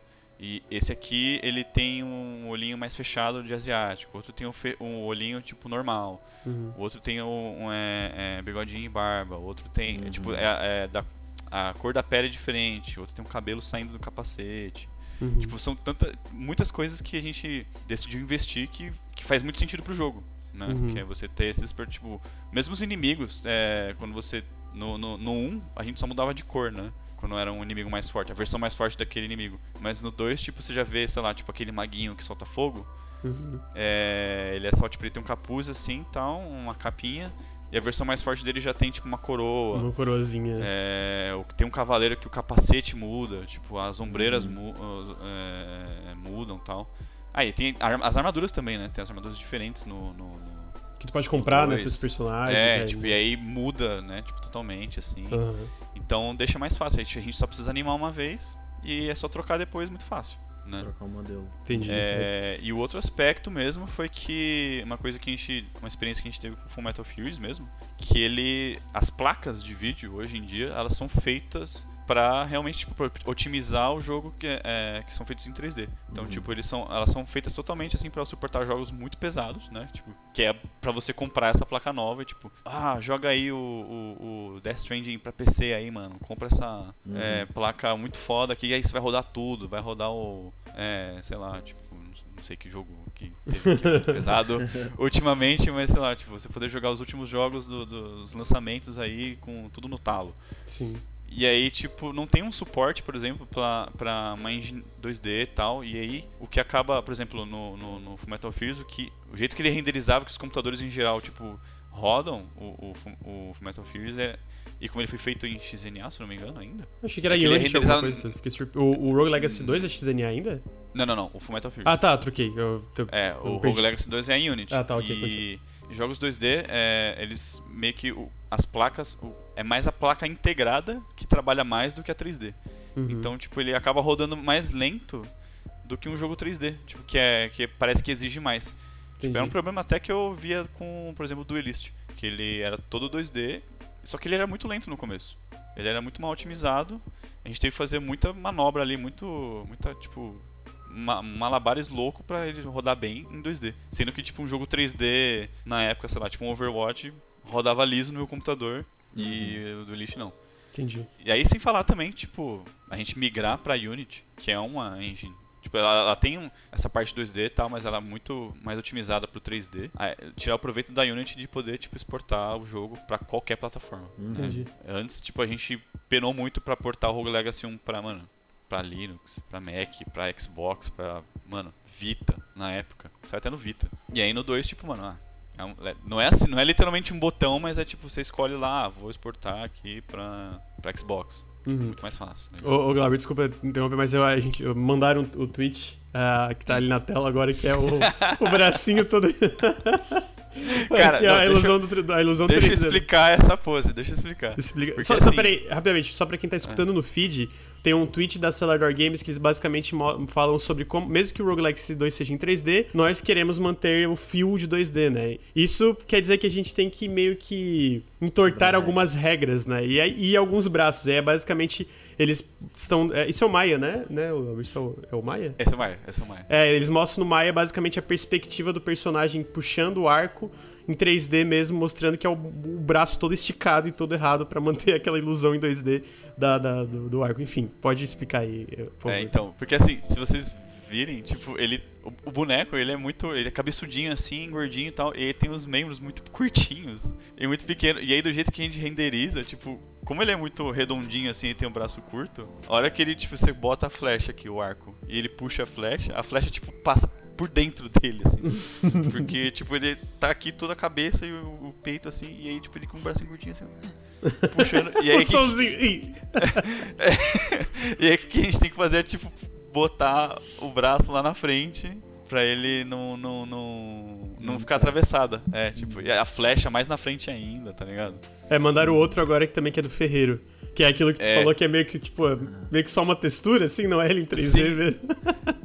Cara, é tem, bom, cara. tem um que o, o Charon, que é o carinha do barco, ele. Uhum. Tem uma galera que acha que ele é inteiro 3D, e ele é inteiro 2D. É, é, eu, eu acho muito legal ver esses negocinhos, tipo, de como, como vocês, desenvolvedores, fazem esses. Essas coisas, né? Tipo, eu não, não sei se nem esse é truque que chama, mas essas bizarrices pra na tela tá aquele negocinho redondinho, né? A gente pensa, nossa, cara, isso aqui é tudo redondinho. Aí tu vai ver, tipo, tem umas enjambras ali no meio pra fazer funcionar realmente como tá vendo na tela. É engraçado, né? Mano, Ma- todo jogo, todo jogo. Tem até aquele do. aquele exemplo do. Acho que do Homem-Aranha. Que você entra, acho que num prédio, assim, numa cutscene, e aí. Se ele fosse entrar realmente, o negócio ia ser muito minúsculo, muito apertadinho. Só que aí do nada, aí quando tem a transição pra cutscene, tipo, vira um outro cenário muito maior. só pra, tipo, dar a ilusão que, tipo, aquilo lá é grande mesmo, tá ligado? Sim. E você nem percebe, mano. Não, ma- mas é basicamente isso, né? Eu, eu, eu nunca fiz um, um jogo comercial, mas os protótipos que eu fiz quando eu fazia faculdade era tipo.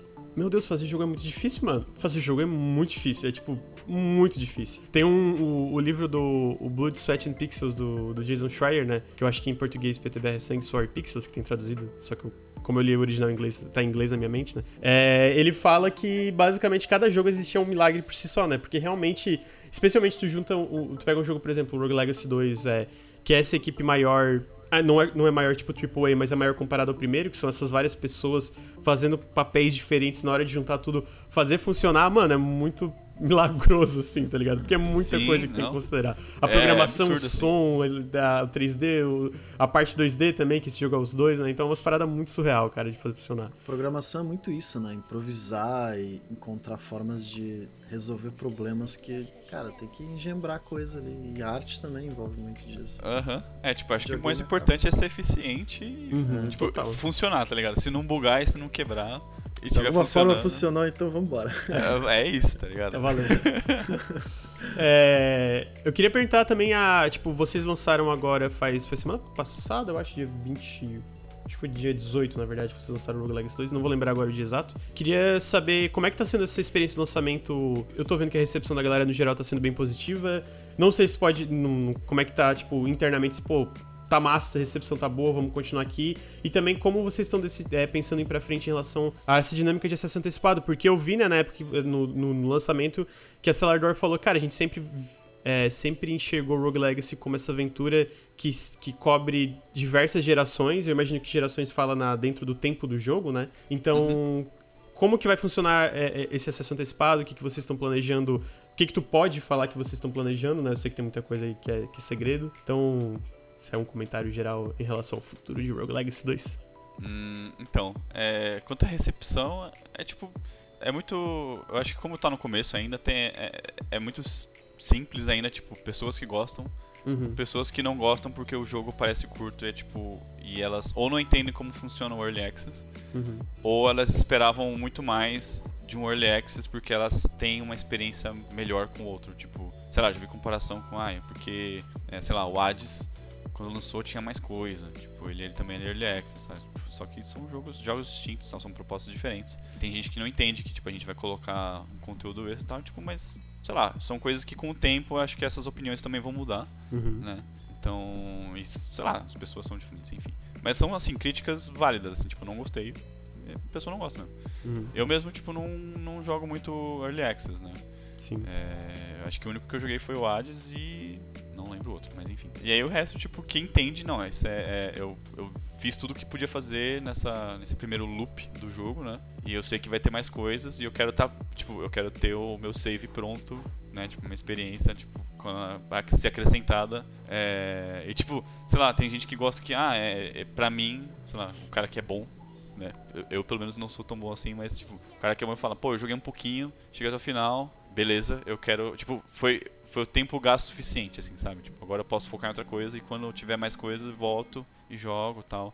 Uhum. Então, assim, é muito interessante ver essas impressões, que é o que, aquilo, que a gente tinha falado, que é você não sabe o que esperar do público, né? Ou, e o público também não sabe o que esperar deles, da, da experiência deles, né? Então a gente meio que vai se moldando aí, lógico, tipo, que ponderando tudo, né? Tipo, tem, sei lá, tem sugestões meio esdrúxulas. Sempre Que tem, imagina que só, só desconsidera e ignora, assim, tipo, eu quero, na É. verdade, Metroidvania linear, não quero procedural. É, Gente, é um jogo... What? Mas também tem muitas coisas a acrescentar, né? E aí, pro futuro, eu até tenho uma cola, porque eu não sabia, e eu tive que perguntar pro pessoal. Por exemplo, eles falaram desse ne- desse negócio geracional, né? Que é. Pera aí, deixa eu pegar a cola. Pior que eu li ontem e falei, ah, nossa, faz muito sentido. Aí eu esqueci, foda-se. Não tem problema, sem pressa. A gente vai ter esse negócio meio, tipo, narrativo, né? Que a narrativa vai, se, vai aumentando. Você, é, a gente, tipo, tem mais conteúdo, mas é, o jogo meio que vai, a história vai progredindo junto com o conteúdo que a gente vai colocando. Por exemplo, vai ter mais é, partes da lore, e aí você vai encontrar mais NPCs que vão falar mais daquilo. Aí, tipo, o NPC vai poder te dar mais possibilidades tal. Tipo, tem uma, uma feature, digamos assim, que a gente quer colocar em algum ponto da sua, é, da sua, do seu save, assim. Tipo, para as pessoas que jogam mais, é, você ter é, runs, né? Tipo, mais personalizadas, assim. Você, tipo, você pode limitar elas. Ah, eu só quero jogar com arqueiro. Então você vai lá, tipo, muda. É, tipo, é como se fosse um mod, tá ligado? Uhum, uhum. Então, tipo, são coisas que você pode realmente personalizar uma coisa, é, uma run sua, tipo, ou um save seu, só pra acontecer aquilo. Sei lá, tipo, por motivo. Porque tem muita gente que, é, por exemplo, a gente colocou muitas coisas pra gente poder gerar é, é, runs tão, tão distintas entre si, tipo, que são coisas que a gente percebeu que tem no Rogue Legacy. No, no primeiro tinha muito, sei lá, é, pessoas que colocando é, desafio, tipo, ah, vou zerar com o primeiro personagem. Ou eu vou zerar sem tomar nenhum dano. Então, tipo, é, não sei se você chegou a ver aquela trait, que é o cara ter só um de HP. Ah, esse eu não... Nossa, esse eu não cheguei a ver. E tipo, o cara tem um de HP. É isso. Fim. Caralho. É, se você conseguir fazer. E aí ele tem aquele sistema lá de ganhar mais dinheiro, né? E aí, Uhum. tipo, ele ganha, sei lá, 150 a mais. Caralho. 150% a mais. Tipo, o dobro. Quase o dobro. E aí, tipo, você só tem um de HP. E por quê? Tipo, ah, mano, eu vou zerar. Eu quero zerar o jogo com esse boneco de um HP. E aí você pode setar isso, tipo, pra começar com esse boneco e tentar finalizar com aquilo lá, tá ligado? Uhum. Então, tipo, são coisas que é, a gente quer no futuro, assim, deixar de um jeito que se você quiser jogar o jogo como se fosse um Metroidvania linear, do jeito que você tava zoando, mas, tipo, se você quiser gerar um castelo e aquele castelo você vai, tipo, ele é fixo e é aquilo, você consegue. Entendi. Então, tipo, tem esses planos, assim, pra realmente deixar ele, Ah, muito bom. tipo, ou full, tipo, aleatório, ou full, tipo, fixado, assim, não, esse boneco. Entendi. É, que- é que- é que é massa, mano. Eu, eu- tipo, tu tava falando sobre jogador, como cada jogador curte, né? Tipo, eu joguei. Eu não, não vou abrir aqui porque vai desconfigurar toda a tela, mas eu joguei algumas horas. Eu, acho que tô chegando perto das 10 horas de jogo, do, do Rogue Legacy 2 e. Eu curto muito, eu sou o cara que curte muito ver a evolução, sabe? Então, tipo, a cada patch eu vou lá e jogo de novo. Uhum. se é tipo um jogo que eu. Por exemplo, o Rogue Legacy 2 eu tô gostando bastante. O Hades, por exemplo, eu adoro o Hades. Eu devo já. Tipo, tá em acesso antecipado. Eu já devo estar tá em tipo com 50 horas de jogo. Eu já fiz tipo umas 45, 50 runs do jogo, sabe? Uhum. Porque, especialmente porque a cada patch que sai, eu vou lá e jogo de novo, sabe? Fala, ok, o que, que mudou? Eu gosto muito de ver a evolução conforme o jogo vai indo. E eu acho que o lance do, do acesso antecipado, no geral, além de ser, né? Porque eu já acho que tem um jogo bom aqui, eu já acho que já existe um jogo bom, né? Tipo, dentro do, do acesso antecipado do Rogue Legacy 2, eu acho que já existe, já existe um jogo, né? Que beleza, tá incompleto no sentido de falta boss, falta história, falta Falta, no, falta que coisa que vocês querem adicionar ainda, né? Falta, tipo, ter um começo, uhum. meio e fim nesse sentido. Mas eu acho muito legal ver essa evolução, especialmente porque eu curto muito seguir essa parada de desenvolvimento de jogos e tal, né? Pra mim, eu, tu tava falando sobre esse lance de como ele né, vai várias gerações e como vocês querem adicionar NPCs e como vocês querem adicionar mais opções de personalização. Porque eu acho que o Rogue Legacy, pelo que eu joguei um pouco disso também, né? De, tipo, tem essas, esses personagens diferentes que é para quem curte mais jogar com isso ou com aquilo. Então ele faz todo sentido evoluir o jogo dessa forma pelo que eu tava jogando, né? Que eu não joguei tanto um, aí são mais vocês dois que têm experiência com isso. É, especialmente do Glauber e o Bruno, que eu sei que zerou o primeiro.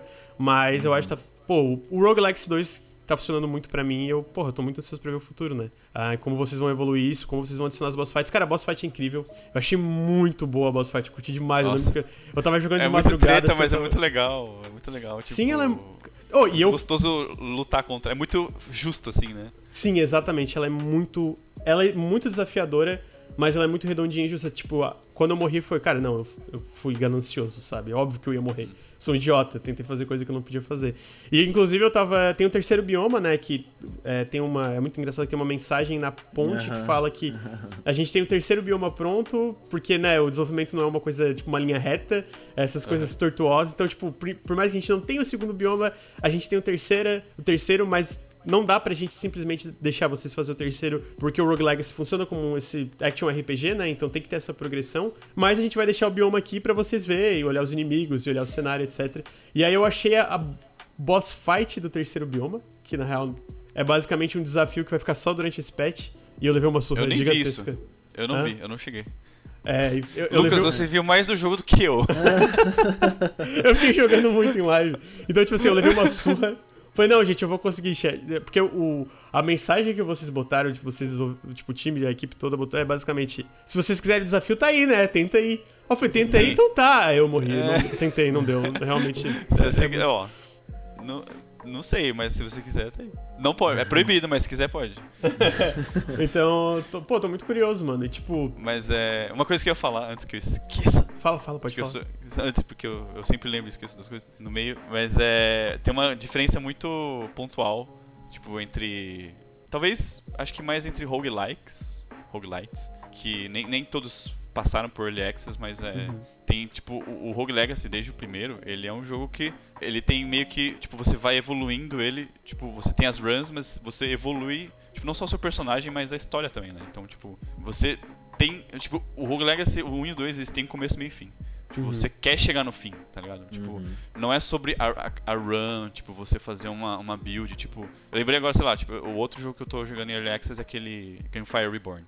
Que é tipo um FPSzinho, assim, de um gatinho, cachorrinho, enfim. e aí, tipo, o jogo já tá até o final, o, o, último boss, assim, você pode chegar e mata. Tem todas as fases, assim. Eu não sei se eles vão fazer mais é, áreas, mas você pode chegar no, até o final da experiência. E é muito mais sobre você fazer a sua run e conseguir armas novas e, tipo, experimentar builds novas. Tipo, e tem um aspecto também de multiplayer tal. Tipo, você, ah, vamos jogar de novo com, com os meus amigos tal.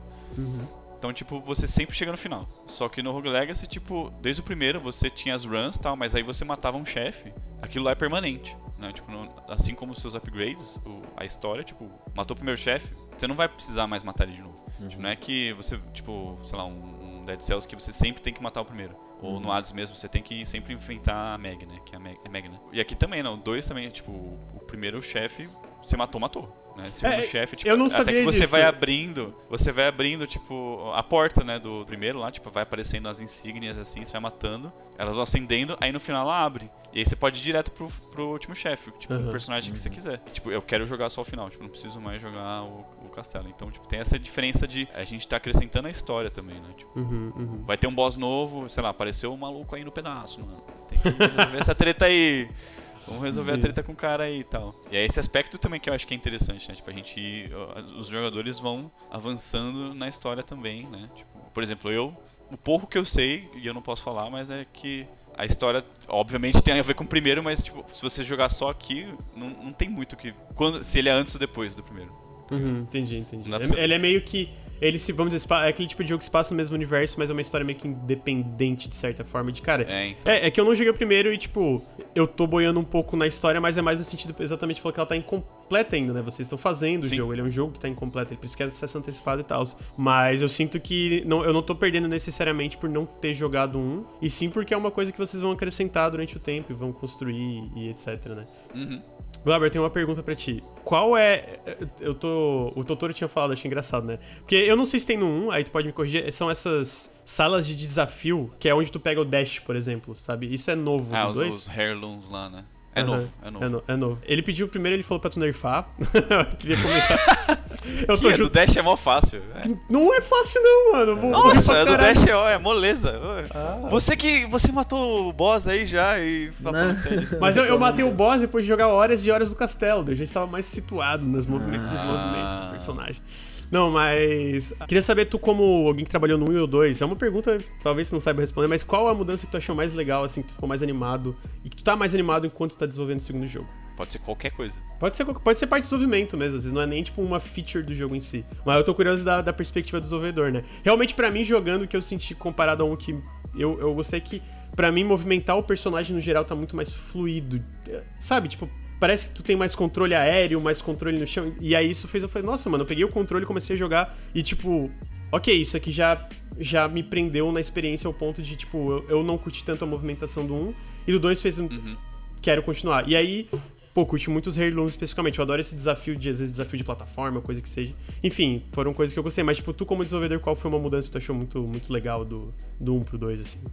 Difícil escolher, porque eu gostei de quase tudo que a gente tá fazendo diferente. Porque é, é literalmente assim, a gente realmente quer fazer o primeiro melhor. Sim, é. Tipo, é o primeiro, só que é tudo que a gente queria fazer no primeiro, porque a gente teve ideias depois também e vamos botar no segundo.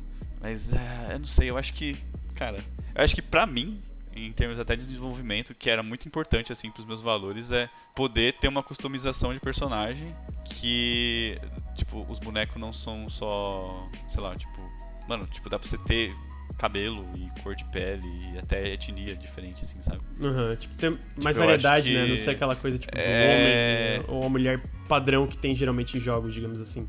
Sim, e eu acho que, na verdade, isso eu acho que um, uma, um aspecto pessoal, mas eu acho que pro jogo, pro jogo, pro, pro desenvolvimento, um aspecto pessoal também, é o, é o sistema. É o socialismo, né? É o sistema universal de saúde Sim. Que, mano, eu acho que faz muito, muito, muito sentido pro jogo. Ninguém. Mano, você pega um personagem lá que tinha, sei lá, um vértigo, tá ligado? No primeiro, que a tela fica ao contrário, fica de uhum. ponta cabeça. Ninguém pega, ninguém escolhe. É tipo, você, você escolhe por curiosidade e aí você vê, mano, é realmente muito difícil jogar assim, nunca mais. E aí agora não, agora se você quiser se dar o desafio, você tem a recompensa, tipo, você tem um risco e recompensa. Ah, o maluco tem miopia, né? Tipo, você não consegue ver de longe. Mas se você fizer uma run boa, você ganha mais 10%, mais 20% de dinheiro. Eu acho que isso faz muito, muito sentido, porque, tipo, incentiva as pessoas a tentarem coisas que, mano, elas não tentariam. Cara, o. o você chega a, pegar, chega a pegar o personagem que os personagens são vegetarianos? Não, isso eu peguei. Eu peguei o vértigo, é de, cabe o de cabeça para baixo. Foi horrível, eu morri pra é caralho. É horrível. E o vegetariano, tipo, você, você tem que pensar muito. É outra cabeça, porque é, o vegetariano. Pode spoiler. Pode, pode spoiler. É, o chat, o, o chat vai lidar com Spoiler, hein? Se você está ouvindo e não quer saber, mute agora. Mas o, o vegetariano, quando você come o frango, ele te dá dano. Caralho! Uhum. você não recupera. Então, tipo, quando você só anda, sai correndo, aí, tipo, sem querer você pega um frango, tá ligado? É foda. E aí, tipo, você tá lá correndo, aí você dá um dash, tipo, morri. Aí você vê, frango. Mano, eu comi o frango e morri. não, e vida nesse jogo é muito valioso, né, mano? Porque, tipo, é, é, eu, pelo menos, quando eu jogando, tô achando o jogo muito difícil, muito desafiador. Então, tipo, qualquer dano que eu tomava, eu ficava, caralho, eu tomei dano, eu sou idiota, mano. Não precisava ter tomado é, esse dano. Eu, eu peguei, eu, eu, gosto muito do arqueiro, daí eu apareceu um arqueiro na, na, próxima run. Eu peguei na hora, né? Eu não tinha visto qual era o problema dele. Uhum. E aí ele era cego, sabe? Ele só enxergava ao redor dele assim, meu Deus, um arqueiro. e arqueiro. um arqueiro cego. Caralho, mano, e agora o que eu faço? Muito difícil. tipo, e é totalmente contra o outro. Você, mano, É, eu vou ter que atirar naquela mancha ali. É. Não sei ficar o que é. adivinhando onde os bichos estavam. Aham. Ah, não, mas faz sentido, né? O esse sistema, no caso, incentiva experimentação, né? Eu acho que talvez a experimentação seja uma coisa que torna esses roguelikes ainda mais legais, né? Tipo, ah, mano, vamos tentar. O, o Vertigo eu lembro que eu tava jogando. e eu tava jogando em live, né? O, o Vertigo que é o de cabeça pra baixo, não, tô falando besteira. É. E eu tava jogando em live e a galera falou, mano, pelo amor de Deus, morre aí, eu não aguento mais ver tu, tipo, jogando em live de cabeça. Tá me dando agonia, tá me dando dor de cabeça, mano. Não tô gostando de assistir isso. É vocês que lutem, mano. Eu quero, eu quero ver isso como é que é. Aí eu, eu morri eventualmente bem rápido, porque a minha cabeça bugava tudo. Ficava tipo, caralho, peraí, eu tenho que pular, mas eu tô pulando pra baixo. Ah! Mas é, é. é muito legal isso do- desse jogo e. Até a parte da, da variedade dos personagens, né? Tem, tipo, muito mais. Não sei, né? Comparado a um, aí você também pode me corrigir. Mas parece ter uma variedade muito maior. Que é esse, esse lance meio que aleatório, né? Mas dentro dessa aleatoriedade que tem ali no comecinho que tu escolhe, tem muito mais variedade é, de, de cor, cabelo e tudo que. Enfim, várias outras coisas né, Eu tenho uma dúvida que talvez possa ser um pouco delicada, mas essa parte dos traits, né? es- Esses problemas. Tipo, já houve alguma reclamação de alguém que sofre de alguma doença Hum. do tipo, e aí meio que, ah, é, representado no jogo talvez não seja, sei lá, seja ofensivo de alguma forma, Sim. já teve algum tipo de. No, no primeiro a gente tinha, é, teve reclamações assim. É, é bem delicado assim, é tipo, é, como é que fala? Controverso no sentido de tem realmente op- opiniões de cada lado, tipo, diferentes. Uhum. Você tem, sei lá, gente que não tem esses problemas, ou algumas que tem, tipo, ah, não gostei que você me zoou. Ou, tipo, pessoas que não tem, mas, tipo, ah, isso é ofensivo com as pessoas que têm. Uhum. E aí você também tem gente que, tipo, tem aqueles problemas e, tipo, sei lá, é, eu lembro que no primeiro mesmo tem aquele que você é mais rápido, como chama? Acho que é o cara que tem. Em inglês é ADHD, acho que em português é Ah, ADD. déficit de atenção, né? É, que ele é mais rápido, assim, então, tipo, meio que, Uhum. né, é o cara que é mais aceleradinho. E aí, o, o cara que tava jogando, eles. Sempre que aparecia aquele personagem, ele escolhia porque acho que é a namorada, alguma coisa assim, irmã, filha, não lembro, alguma da família, que tava assistindo ele jogar, ele só ele sempre escolhia porque, tipo, vai falar, olha aqui você. Uhum. Né? Uhum.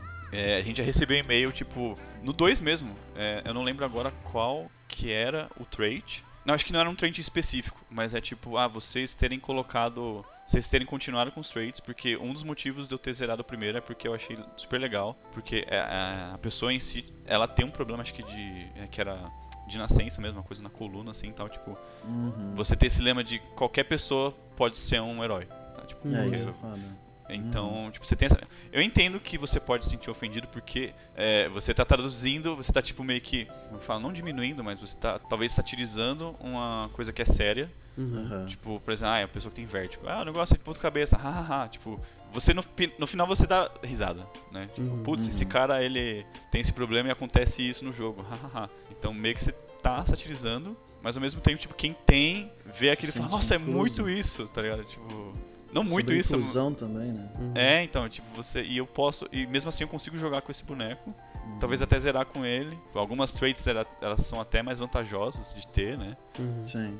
Tipo, eu acho que o cara que ele tem toque, toda vez que ele quebra, ele ganha alguma coisa, né? Acho que é de dinheiro. Então, tipo, ele tem que quebrar tudo naquela tela, tá ligado? Então, tipo, é vantajoso aí, você ganha mais dinheiro, então, tipo... E aí a gente, eh, eu acho que ter acrescentado esse aspecto, pelo menos pra mim, eu achei super legal, deles terem acrescentado o, o negócio do Sistema Universal de, de Saúde, que é você, tipo, pô, agora você realmente, você quer jogar com esses, com esses traits, né? Tipo, você quer Aham. é meio que. Não vou falar assim, não vou chegar ao ponto de falar, nossa, você vai sentir como é ter essa. do- tipo, Uhum. sei lá, Last of Us, tá ligado? Tipo, olha como essas pessoas sofrem.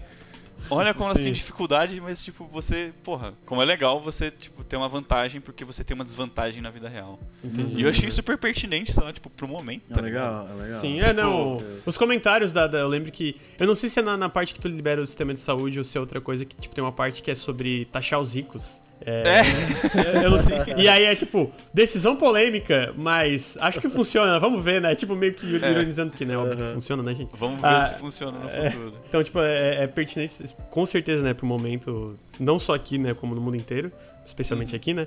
Mas, então, eu, acho legal isso também, eu acho bem. É uma forma. E, e é foda o lance de. Eu, eu, imagino que o lance de representatividade, falando como eu, o padrão dos padrões aqui, né? O cara que definitivamente nessa parte não tem muitas dificuldades na vida, né? Eu sou branco, cis, hétero, etc. Uhum. Mas eu, eu, acho que o lance da representatividade, eu acho que talvez seja muito disso, né? De vocês escutar o feedback e ter coisa que talvez, ah, ok, isso aqui a gente pode mudar ponto, que talvez não tenha sido de uma forma ideal, uhum. e outras coisas que é isso de. Acho que o lance é escutar, né? Eu acho que no fim o lance é escutar e tentar aprender com essas coisas. No fim, eu imagino que é impossível agradar todo mundo, então certas coisas, né, não tem como agradar 100% ponto. Mas eu uhum. acho que o lance de, de você escutar e, pô, especialmente esses e-mails que vocês receberam já em relação a esse lance de todo mundo poder ser um herói, mostra que estão indo na direção certa, né? Eu imagino, sim, vou, sim. Vou é, aqui. tipo, no final das contas é uma decisão mesmo, você tem que pesar. Pô, o negócio de trades é super legal, é uma, é um, tipo, um dos traços definitivos, assim, do jogo. Você tem que manter, sabe? Só que aí, tipo, como que a gente pode deixar mais agradável, tipo, realmente pra, sei lá, agradar, tentar agradar o máximo de, de pessoas possível, que é o que é a filosofia do Early Access, né? Vantagem também de você, a gente estar tá fazendo uma sequência, né? O Early Access 2, uhum. é a gente uhum. pegar o feedback do primeiro, né? Sim, exatamente. transformar isso. Então, tipo, já é o primeiro feedback. É, eu, eu lembro que eu fiquei um pouco surpreso na, na, na época que vocês quando foi anunciado, por causa que veio o do Metal Furies, né? Que foi esse jogo completamente diferente pro Rogue Legacy 2 foi uma continuação. E, mas jogando eu tô. Mano, esse jogo é muito bom. Assim, queria parabenizar você e a equipe toda, porque eu tô achando um jogo incrível. Muito, muito bom mesmo. Tá muito legal. Eu, eu que... gostando muito. eu queria também, é, pra gente talvez é, finalizar esse bloco. E nem sei, mano, já são 11h30, depois desse bloco talvez tem mais dois, não vai dar. Não vai dar pra fazer mais dois, vamos ver como é que funciona, como é que progride. Mas eu queria terminar perguntando, assim, tu como alguém que, tá, que, tra que trabalha hoje como desenvolvedor aqui no Brasil, que eu imagino que esteja estável, né, como desenvolvedor, que consiga trabalhar com isso, tocar a vida assim, de boas dentro do possível. Tá trabalhando em mais de um projeto, né? Que além, além do Rogue Legacy 2 tem o 30xx. 30xx. 30xx. Que, e talvez algum outro projeto que tenha, esteja sobre NDA que não pode comentar sobre, mas não sei se tem algum conselho, alguma coisa tipo de, mano, como que tu falaria para alguém, ou talvez pro Glauber lá de trás? Se bem que o Glauber lá de trás já mandou bem, né? Já começou, porra, a trabalhar na área com 18 anos. Tá de parabéns. Sorte, sorte. mas, tipo, pra, pra galera que tá tentando entrar no mercado, que tem, tipo, ambições em trabalhar com jogos, qual seria uma, uma recomendação geral? Porque, né, cada um tem sua situação própria, mas tipo uma recomendação geral que tu aprendeu esses anos, o que, que tu acha que tu falaria pro pessoal que tá começando a entrar em jogos, na parte de arte, uhum. animação e etc. Essa pergunta já me fizeram muito. É, imagina. E, sempre, e a resposta sempre muda de acordo com a época. E eu acho que tem muitas respostas para essa pergunta. Algumas, tipo, são até bem parecidas, então eu acho que se eu puder falar, se, como vocês estão me dando esse espaço. Com a vontade. Acho uma coisa bem que eu acho que é. que eu acho super importante, que eu, que eu gostaria de ter realmente tido quando eu comecei, e eu acho que muita gente precisa ouvir isso por estar começando, tentar não se comparar com os seus ídolos e tentar se comparar com quem está no mesmo nível que você. Tipo, eu acho legal você ser, você ter metas, ter é, essa ousadia de querer crescer e tipo essa vontade de querer ser melhor. Eu acho até tipo, sei lá, necessário, né? É muito importante você, como pessoa, né? Tipo, quem você, com quem você trabalha também acaba sendo quem você é nos dias de hoje. Então, você querer sempre melhorar é legal. Só que tipo, é aquilo que a gente tava falando você não olhar o cara que já tá lá em cima esquecer que ele teve que subir também. Ele passou por muita merda. Tipo, ele pode ter subido e descido várias vezes, caído também, sabe? Tipo, passado por poucas e boas, ou muitas e ruins. Fui entender isso, sabe? Tipo, ah, mas o cara já, sei lá, tipo, às vezes, às vezes é um cara lá, quase da mesma idade que você, mas só porque às vezes ele teve, sei lá, no meu caso, tipo, muitas oportunidades logo de cara. Então você não pode se comparar, tipo, nem todo mundo tem as mesmas oportunidades, tipo, o meu contexto lá atrás era outro. Então tenta olhar é, para quem tá no mesmo nível, tipo, às vezes, tipo, você como artista, você como programador, você como game designer, olhar para outro artista, programador, game designer da mesma idade, da mesma, tipo, nível de carreira, falar, tipo, o que, que o cara consegue fazer? Será que eu consigo? Acho que eu consigo, então eu vou fazer isso aqui também. Não, tipo, puxar pro cara muito foda, assim, mano, o cara já faz isso, isso, não sei o que, já é experiente, e eu não sei fazer nada, tipo, eu, não, eu já tô com tantos anos, é, aí rola também esse negócio de idade, sabe? Rola tipo, às vezes você nem é novo, você, sei lá, tá com 25, também é novo, Uhum. E aí, tipo, porra, eu vou aprender a fazer agora, tá ligado? Mano, eu tô aprendendo a fazer 3D agora, tá ligado? Uhum. Então acho que é, tipo, tentar essa, ter esse balanço de, tipo, ter uma meta e saber que às vezes você nunca vai chegar lá, que na verdade o seu sucesso, na verdade, é de outro jeito. Sei lá, eu, eu super me, me tipo, me colocava em lugares de artistas muito fodas, assim, tal, tipo, que ilustra pra caralho, tipo, faz uns pixel art muito foda, não sei o que. E aí esse é o sucesso, tá ligado? Tipo, mas hoje não é, tá ligado? Pra mim, sucesso é hoje, mano, é poder pagar minhas contas, poder pagar a terapia, ficar de bem comigo mesmo, ficar, tipo, na paz, assim, sem grandes preocupações, ficar só me preocupando, tipo, com, meu, com o que eu tenho que entregar no dia e tal, tipo, e, Uhum. e conseguir entregar, saber que eu vou conseguir entregar, sabe? Isso pra mim hoje é sucesso. Né? Não é tipo, nossa, ter vários seguidores no, no, no Instagram e ter uma casona e sei lá, mano, trabalhar na Blizzard. Tipo, não, mano, sei lá, às vezes é, tipo, você não.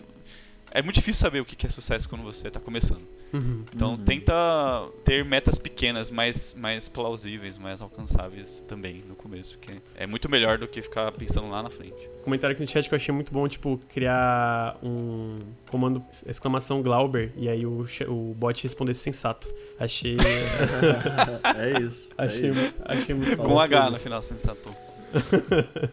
Mas, é, imagino que, né, é porque, como tu falou, né, esse lance de metas e etc, especialmente quando a gente se compara, a gente não pega metade do, do que, que rolou, de fato, pra essa pessoa ou esse ídolo chegar onde, onde chegaram, sabe? Como eles chegaram lá, sabe? Eu, eu tenho um filme que super romantiza isso, mas também passa um pouco da realidade, que é o Indie Game The Movie, né? A gente sabe, por exemplo, do, do Edmund Macmillan e do... Sempre esqueço o nome do, do cara que programou o jogo. Foda, Tommy, Tommy alguma coisa. O Super Meat Boy, né? Foi um baita sucesso na época. Tá aí um. É, hoje o Edmund.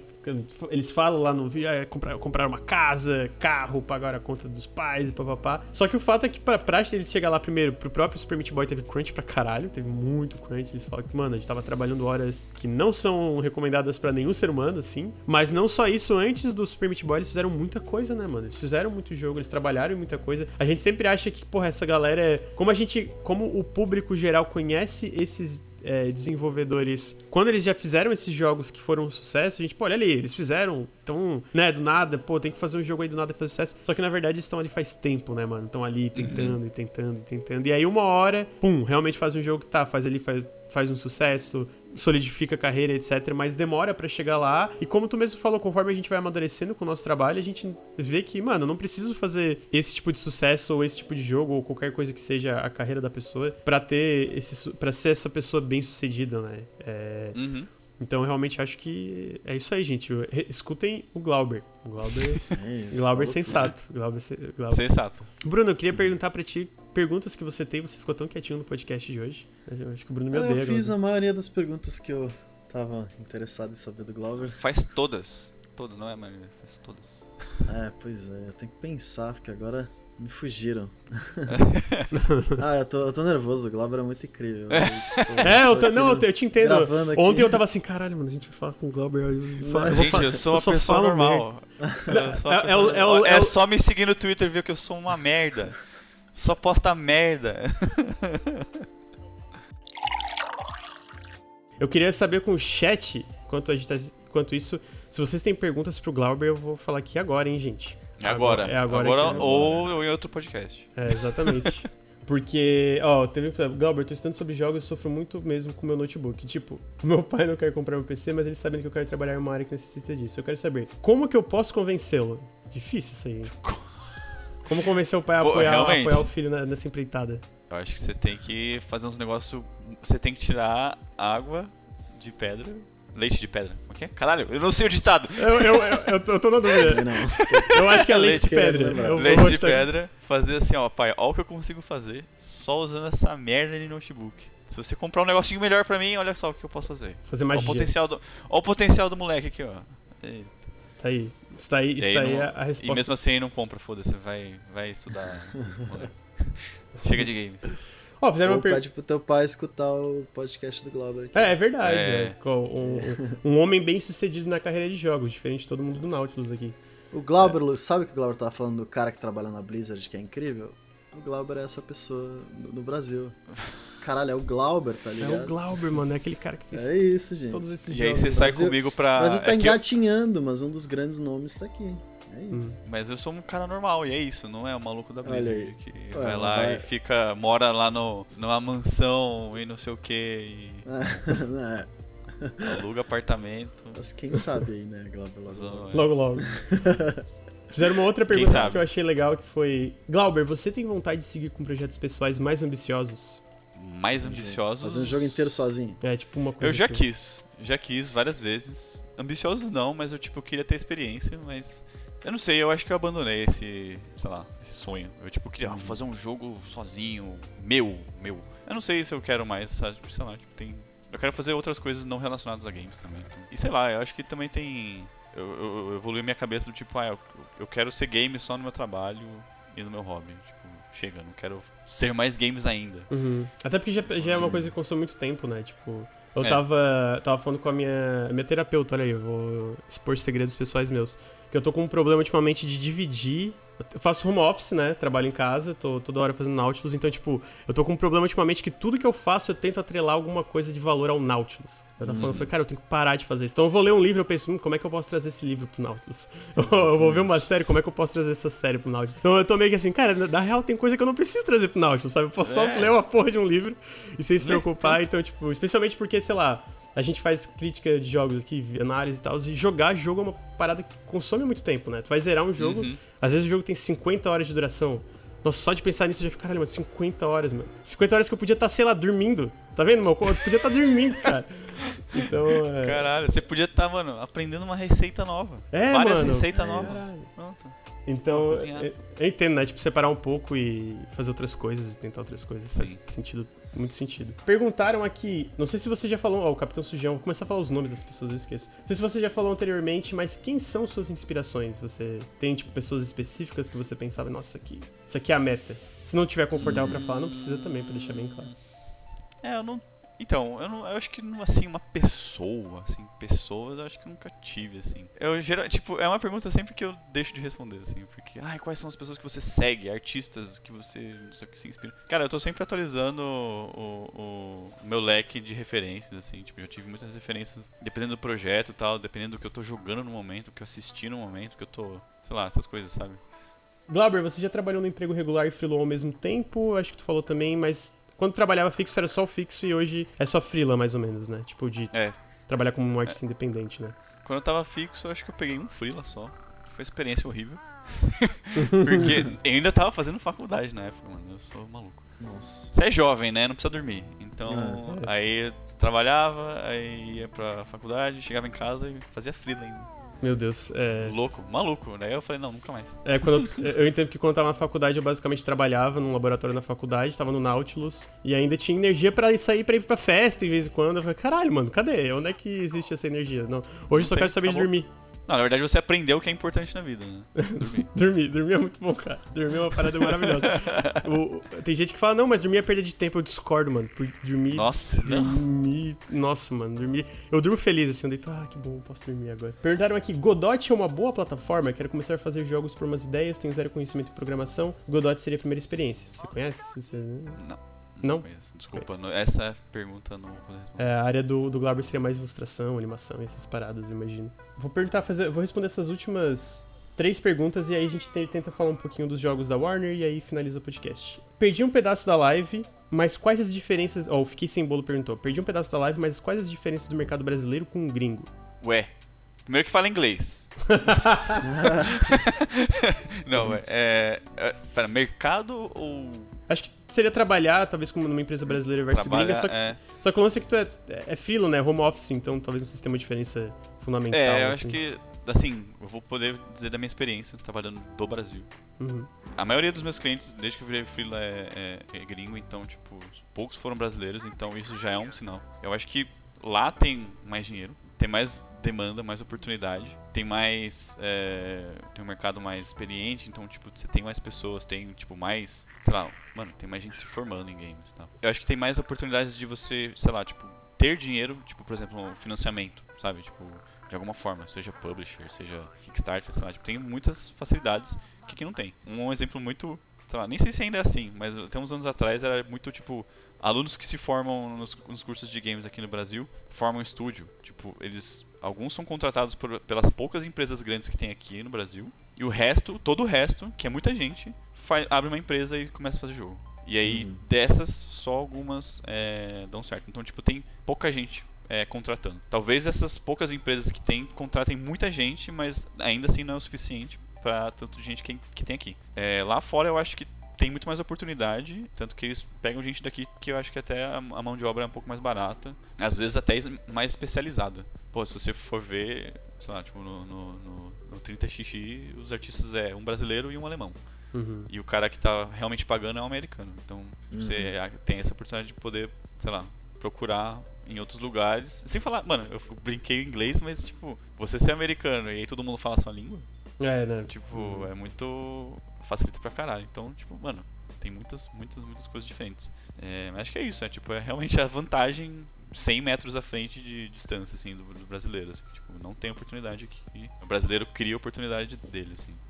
Ah, fizeram uma pergunta sobre animação no geral, Bento. Ele fala, com, ele, ele fala mais cedo no podcast como ele começou. Então também fica aí a recomendação de não prestar o podcast, só pra gente não repetir as perguntas. Mas fizeram uma que eu acho que talvez seja é, legal tu responder, até porque pode ser um pouquinho mais rápido. Que seria quais são as coisas mais de base para aprender animação? Aquelas que as pessoas querem pular quando começam. Acho que talvez coisas essenciais do começo que tu recomendaria pra todo mundo fazer e não, não tipo, ah, tô com preguiça de treinar isso aqui hoje. Não sei se. Hum, cara, eu acho que definitivamente os 12 princípios. Uhum. Eu, eu, a minha experiência com os 12 princípios foi uma merda, porque eu fiz o processo contrário. Eu aprendi por observação, foi como é que falam? O empírico? Sei lá, que eu aprendi sozinho. Uhum. Então, tipo, eu meio que fui entendendo as coisas à, à, à medida que eu fui reproduzindo ou observando. Então, pra entender, para aplicar os 12 princípios da animação, eu acho que, tipo, eu não sei dizer se, tipo, se é fácil aprender. Talvez não seja tão óbvio, porque quando você lê, eu lendo as, as 12, os 12 princípios, na minha cabeça não faz muito sentido, tipo, ver aquilo aplicado. E onde você aplicaria. Leia, se você sentir que não tá entendendo, tudo bem. É, tem outros jeitos mais simples de você aprender. Tem um, um talk na GDC que eu recomendo muito, que é da. Mano, é animadora dos Girls e do Uhum. Indivisible. É, não, demais. não lembro o nome dela, é uma coisa Cartridge. Mano, teve até a treta agora. É, do Mike Z, que eles É. estão saindo tudo da empresa porque ele é um cuzão. É, mas enfim, é a, é a mina que animou coisa no Schoolgirls. Inclusive ela saiu E- também. Né? Ela saiu também. E o talk dela é muito bom, assim, porque, tipo, ela é muito prática, assim, ela fala, eu faço isso e é assim que fica. Fala um negócio aí você vê e entende. Uhum. Eu acho muito mais prático do que você tentar entender os 12 princípios e vagarosamente e, e aplicando os 12, entendendo o papel de cada um e tal. Uhum. É, acho que se você realmente não tiver tempo, eu acho que é legal estudar, mas se você quiser dar uma acelerada, acho que dá pra dar essa pulada, assim. Uhum. Sei- É, Sei lá, tipo, é, eu não sou o mais indicado pra ensinar animação. Dicas, pequenas dicas, se alguém perguntar, eu, eu, eu consigo explicar, assim, mais ou menos. Mas não é uma coisa que a gente vai fazer no podcast porque precisa eu ficar, ficar gesticulando, assim. Então, Fazer as poses de Jojo. Eu vou- É, é. A última pergunta foi a Benegriart e o X Leonhardt e eu e eu, Ih, Lucas. Glauber, vai ter um Fullmetal Não, Furious Glauber 2. Essa é a pergunta. Não, não, vai ter. Não. Tá aí, tá chat. Não. Culpa, culpa de todo mundo que não comprou Fullmetal Furious bastante. Culpa! Quantas pessoas do chat aí compraram? É, Não. pois é, né? Vamos tudo comprar agora. Vamos lá mostrar. Jogo Gente, tá- perfeito, sem defeitos. é muito maravilhoso esse jogo.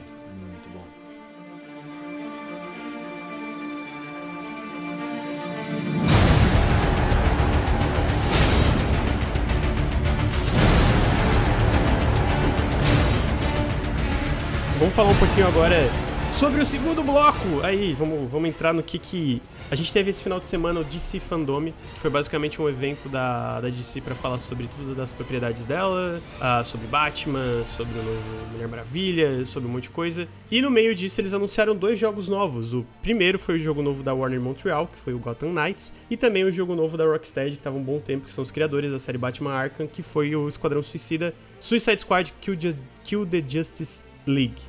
E, obviamente, o gamer ficou puto. Por que, que o gamer Ai. ficou puto? Porque o jogo tem Sério? multiplayer, né? E aí, quando o jogo tem multiplayer, o gamer, o gamer entra em, em alvoroço. Não, é porque o, a real, né? E aí eu consigo entender, eu acho que a gente pode falar um pouco disso. É que eles anunciaram o Gotham Knights. O Gotham Knights é o novo jogo da Warner Montreal, que fez o Batman Arkham Origins. Então eles basicamente anunciaram esse jogo novo, que é o Gotham Knights, que se, basicamente o Batman morreu nesse jogo. E a Batfamília. spoiler? Oi? Spoiler? Não, mas não é baseado. Ai meu Deus, spoiler, o chat vai ficar puta todo brabo. Mas que não é baseado na série Arkham, é, é, eles falam que é um novo, um jogo novo dentro do universo de Batman da DC, então não tem nenhuma correlação com o que foi criado pela Rocksteady. É uma história do zero, pelo que a gente sabe, pode ser só mentira de PR e depois vai ser de fato baseado na série Arkham, mas pelo que a gente entendeu não é. Então é um jogo novo onde Batman morreu e você controla a Batfamília, que é o a Batgirl, o Nightwing, eu não vou lembrar o a Asa Noturna, Robin. Red Hood e Robin. Robin. o Robin. Nossa, enfim, é aí. Como eu, como, eu, como eu conheço o Batman, né? E eles anunciaram esse jogo, só que eles basicamente, quando eles foram mostrar o jogo de fato, mostra os quatro personagens, todo mundo deduziu que é um jogo como serviço, né? Que é um jogo com meio que aquele negócio, tipo, vamos dizer, meio Destiny, meio o próprio Vingadores que tá pra sair mês que vem, onde existem várias missões e tem, sei lá, o jogo não tem fim, basicamente, né? O que de fato a gente sabe sobre o Gotham Knights é que é um jogo feito pela Warner Montreal, tem uma Gotham City mundo aberto, você tem esses quatro personagens, mas você pode jogar o jogo ou solo ou em copy para dois jogadores, não quatro. Teoricamente, a gente não tem tantos detalhes da estrutura, mas ele basicamente gira em torno da Corte das Corujas, Queria dizer que eu sou meio novato, eu não sou o cara expert em Batman aqui, então, né, não, não, não, manjo tanto sobre Corte das Corujas, não sei se vocês dois manjam, mas eu gosto muito. É, essa hora seria bom ter o Ricardo, porque eu sei que o Ricardo manja, ama Batman, né? Então ele, ele gosta. Ele ia dar um, um, fazer um ensaio aqui sobre o que é a Corte das Corujas e o que isso representa pra, pra nossa sociedade hoje em dia. Mas o que. Eu.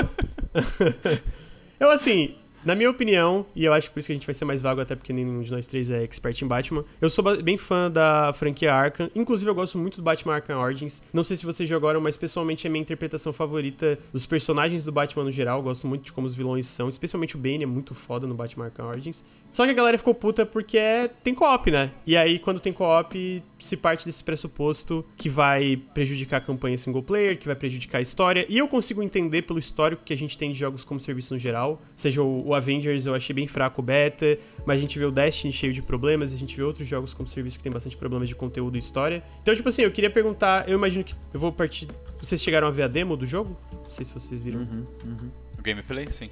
Queria saber o que, que, vocês acharam no geral, e aí depois eu falo o que, que eu achei também, mas o que, que, vocês acharam no geral da demo que eles mostraram em relação a esse co-op, esses niveizinhos, o que, que vocês acharam do jogo, se vocês jogariam, se vocês estão ansiosos por Gotham Knights, começando pelo nosso convidado, Glauber, porque o convidado sempre tem, sempre tem prioridade. O cara que manja menos, não, não, manja menos de Batman, jogou só o primeiro Batman, o Arkham, que eu nem lembro mais o nome. Acho que é Arkham Asylum. É, eu achei, quando eu vi o gameplay, falei, porra, legal, co-op.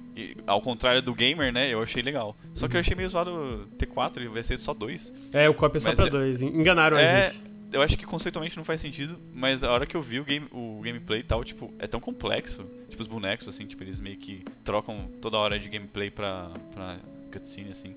Foi, realmente deve ser mó merda fazer, tipo, quatro bonecos, encaixar ali na cena. Sim. E se você estiver jogando só com dois e três ou só um, tipo, deve ser muito mais fácil controlar um ou dois. Eu tenho a sensação que ia ser mais legal de quatro, assim. De quatro. Ah, KKK, sexo. De é. quatro. Eita, bicho, sexo. Esse meme é muito bom, mano. Eita porra. Eita. Mas é. Eu entendo porque que só dois, assim, mas eu não sei, eu, eu gostei de ele ser só um pouquinho mais colorido, mas. Ai, não sei, eu acho Batman. Eu acho que ele tem. É sombrio, ele, né? É, eu acho que ele combina muito mais com um negócio mais realista, assim, tipo, uhum. igual que eles estavam mostrando lá do, do filme do Robert Pattinson. Maravilhoso, inclusive. É, e aí eu, tipo, eu vejo, eu vi o gameplay assim, as lutinhas e tal, que é um negócio que eu já não gostava muito no primeiro, que, eu, que me fez não jogar os próximos, foi tipo, mano, luta acrobática, Batman. Tipo, mano, Kung Fu, e aí os, uh, com aquelas tonfa. Mano, sei lá, é tão. Sei lá, tipo, o Batman, eu acho que quando ele vira Justice League, assim, é um negócio que não faz sentido na minha cabeça. Porque, tipo, uhum. eu acho que tem que ser muito mais. Não assim, super realista, porque é um maluco vestido de morcego, mas. Eu acho que faz mais sentido, sei lá, tipo, ele dá uma porrada igual um maluco normal, tá ligado? Sim, dá um socão e o cara cair desmaiado. É, tipo. Sei lá, talvez até uma pegada mais Uncharted. Tipo, um negócio meio, tipo, uma luta meio não desengonçada, mas, mas real, assim. Tipo, os caras são tudo ninja, tá ligado? Eu Sim, é, eles não criam pirueta, mortal pra trás, chuto, etc. É, essa parada do, do, do Batman ser um ninja das trevas, tipo, sei não, lá. Não cola pra ti. Não, não consigo. aí, tipo, eu fiquei meio. Ah, sei lá. E aquela, aquela parte que eles mostram tipo, a Batgirl segurando um maluco lá. E aí, vai, mano, Vamos fazer aquele ataque em dupla, tá ligado? Tipo, não, não vou finalizar o boneco aqui. É porque é, a gente tá gravando um vídeo de gameplay, então tem que. Uh, uau! Aí, tem que ser tipo, espetacular. Vai, vai. Aí agora, vai fazer o ataque em dupla. Aí, tipo. Ah, mas parece tão loguinho, parece tão loguinho, olha só, tô louco. Parece tão legal sentar o cacete no, nos inimigos em cop, parece, tão divertido. Eu fiquei tipo, eu fiquei, ó, Sim. eu quero. É porque é foda. Eu, o, o que, que eu falo da galera ficar, tipo, eu consigo entender o ceticismo que é basicamente pegar uma franquia single player, né? Porque todos os Batmans basicamente foram single player. E ok, agora é co-op. Ao mesmo tempo, tipo, não, não é Arkham, não é Batman Arkham, é, Bat, é, um, é, uma, é um jogo da franquia Batman que claramente se inspira na série Arkham, mas é um jogo novo, né? É Gotham Knights, é uma história original. Enfim, e é difícil continuar o legado da Rocksteady, tipo, eu não acho que muitos estúdios conseguiriam fazer sabe, um jogo single player do Batman e se comparar a qualidade de jogos que a Rocksteady fez, mesmo o Arkham Knight que é cheio de problemas. Então eu fiquei feliz que eles foram uma direção própria, sabe? Eu fiquei, ok, eu tô, tô interessado, mesmo, e especialmente tô interessado, inclusive, especialmente estou interessado pelo co-op. Quero jogar esse jogo em co-op com, com alguém, assim, dá, ver se é legal. Entendo o ceticismo em relação aos níveis, barra de vida, porque, de novo, né, é muito, é muito cara de jogo como serviço contemporâneo, sabe? Aquela parada de ter a vida e de ter que pegar item, de ter missões diárias e coisas do tipo, mas a gente não tem uma ideia da estrutura. Ele, ele parece ser um jogo um pouco mais linear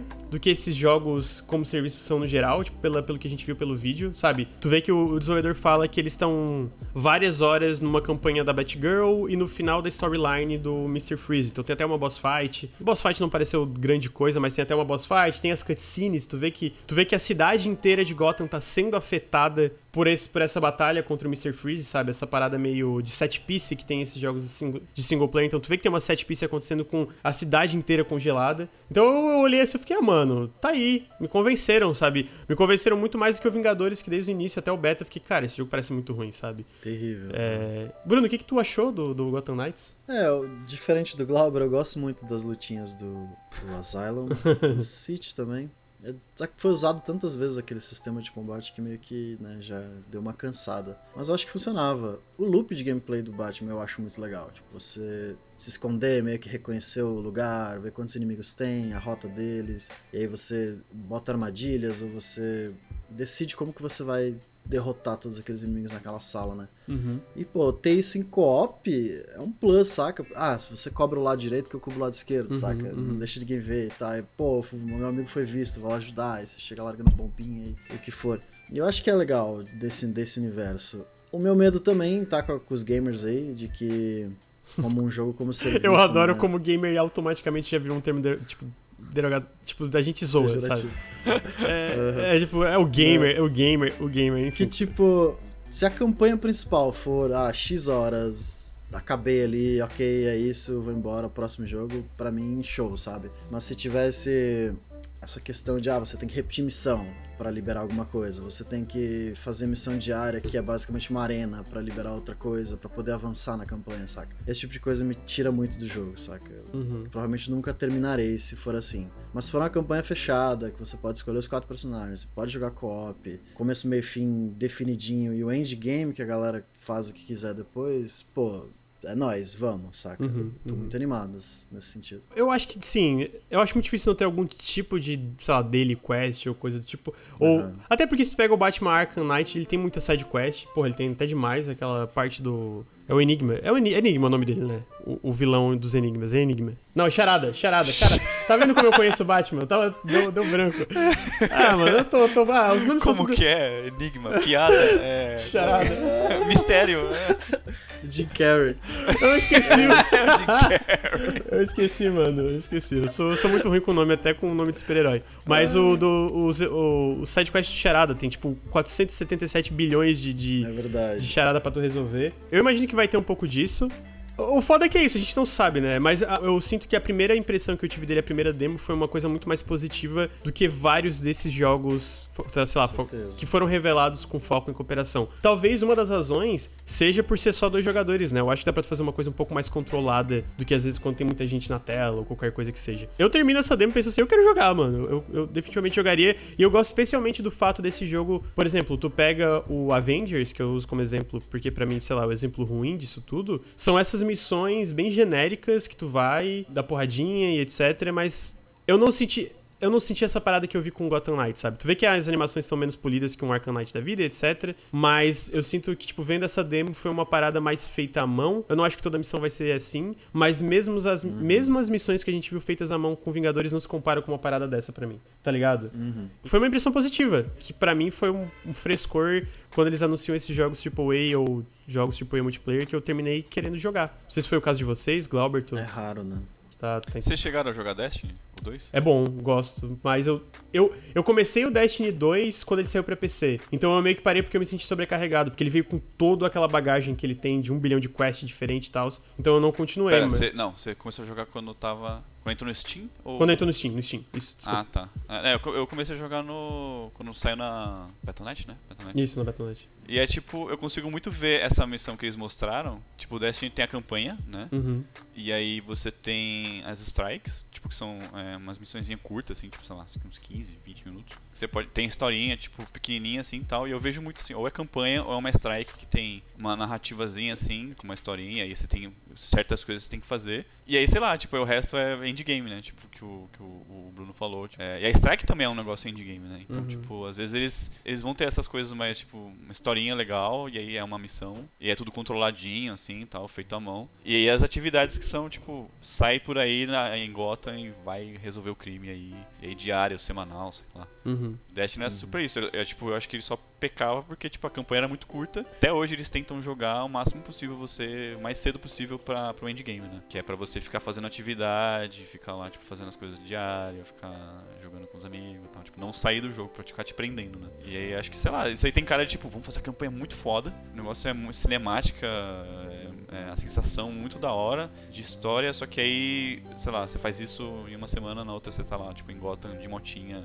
resolvendo uns crimes, dando porrada em uns Aham. bicho genérico, sei lá, que não é ruim também, É. sei lá, tipo, se É você que- gosta, É que no Destiny eu, eu consigo entender o valor disso, porque eu acho que o loop de gameplay que a Band faz, seja nos Halos ou até do próprio Destiny, é muito boa, né? Eu acho que o combate Uhum. do Destiny é uma parada muito bom. Ah, e tem o lance de você também ser incentivado a jogar pra conseguir outros. É, o, o- lance do looter, né? Porque você tem uns né? itens novos, pegar e aí. Ah, agora eu quero usar o item novo. Aí você continua jogando.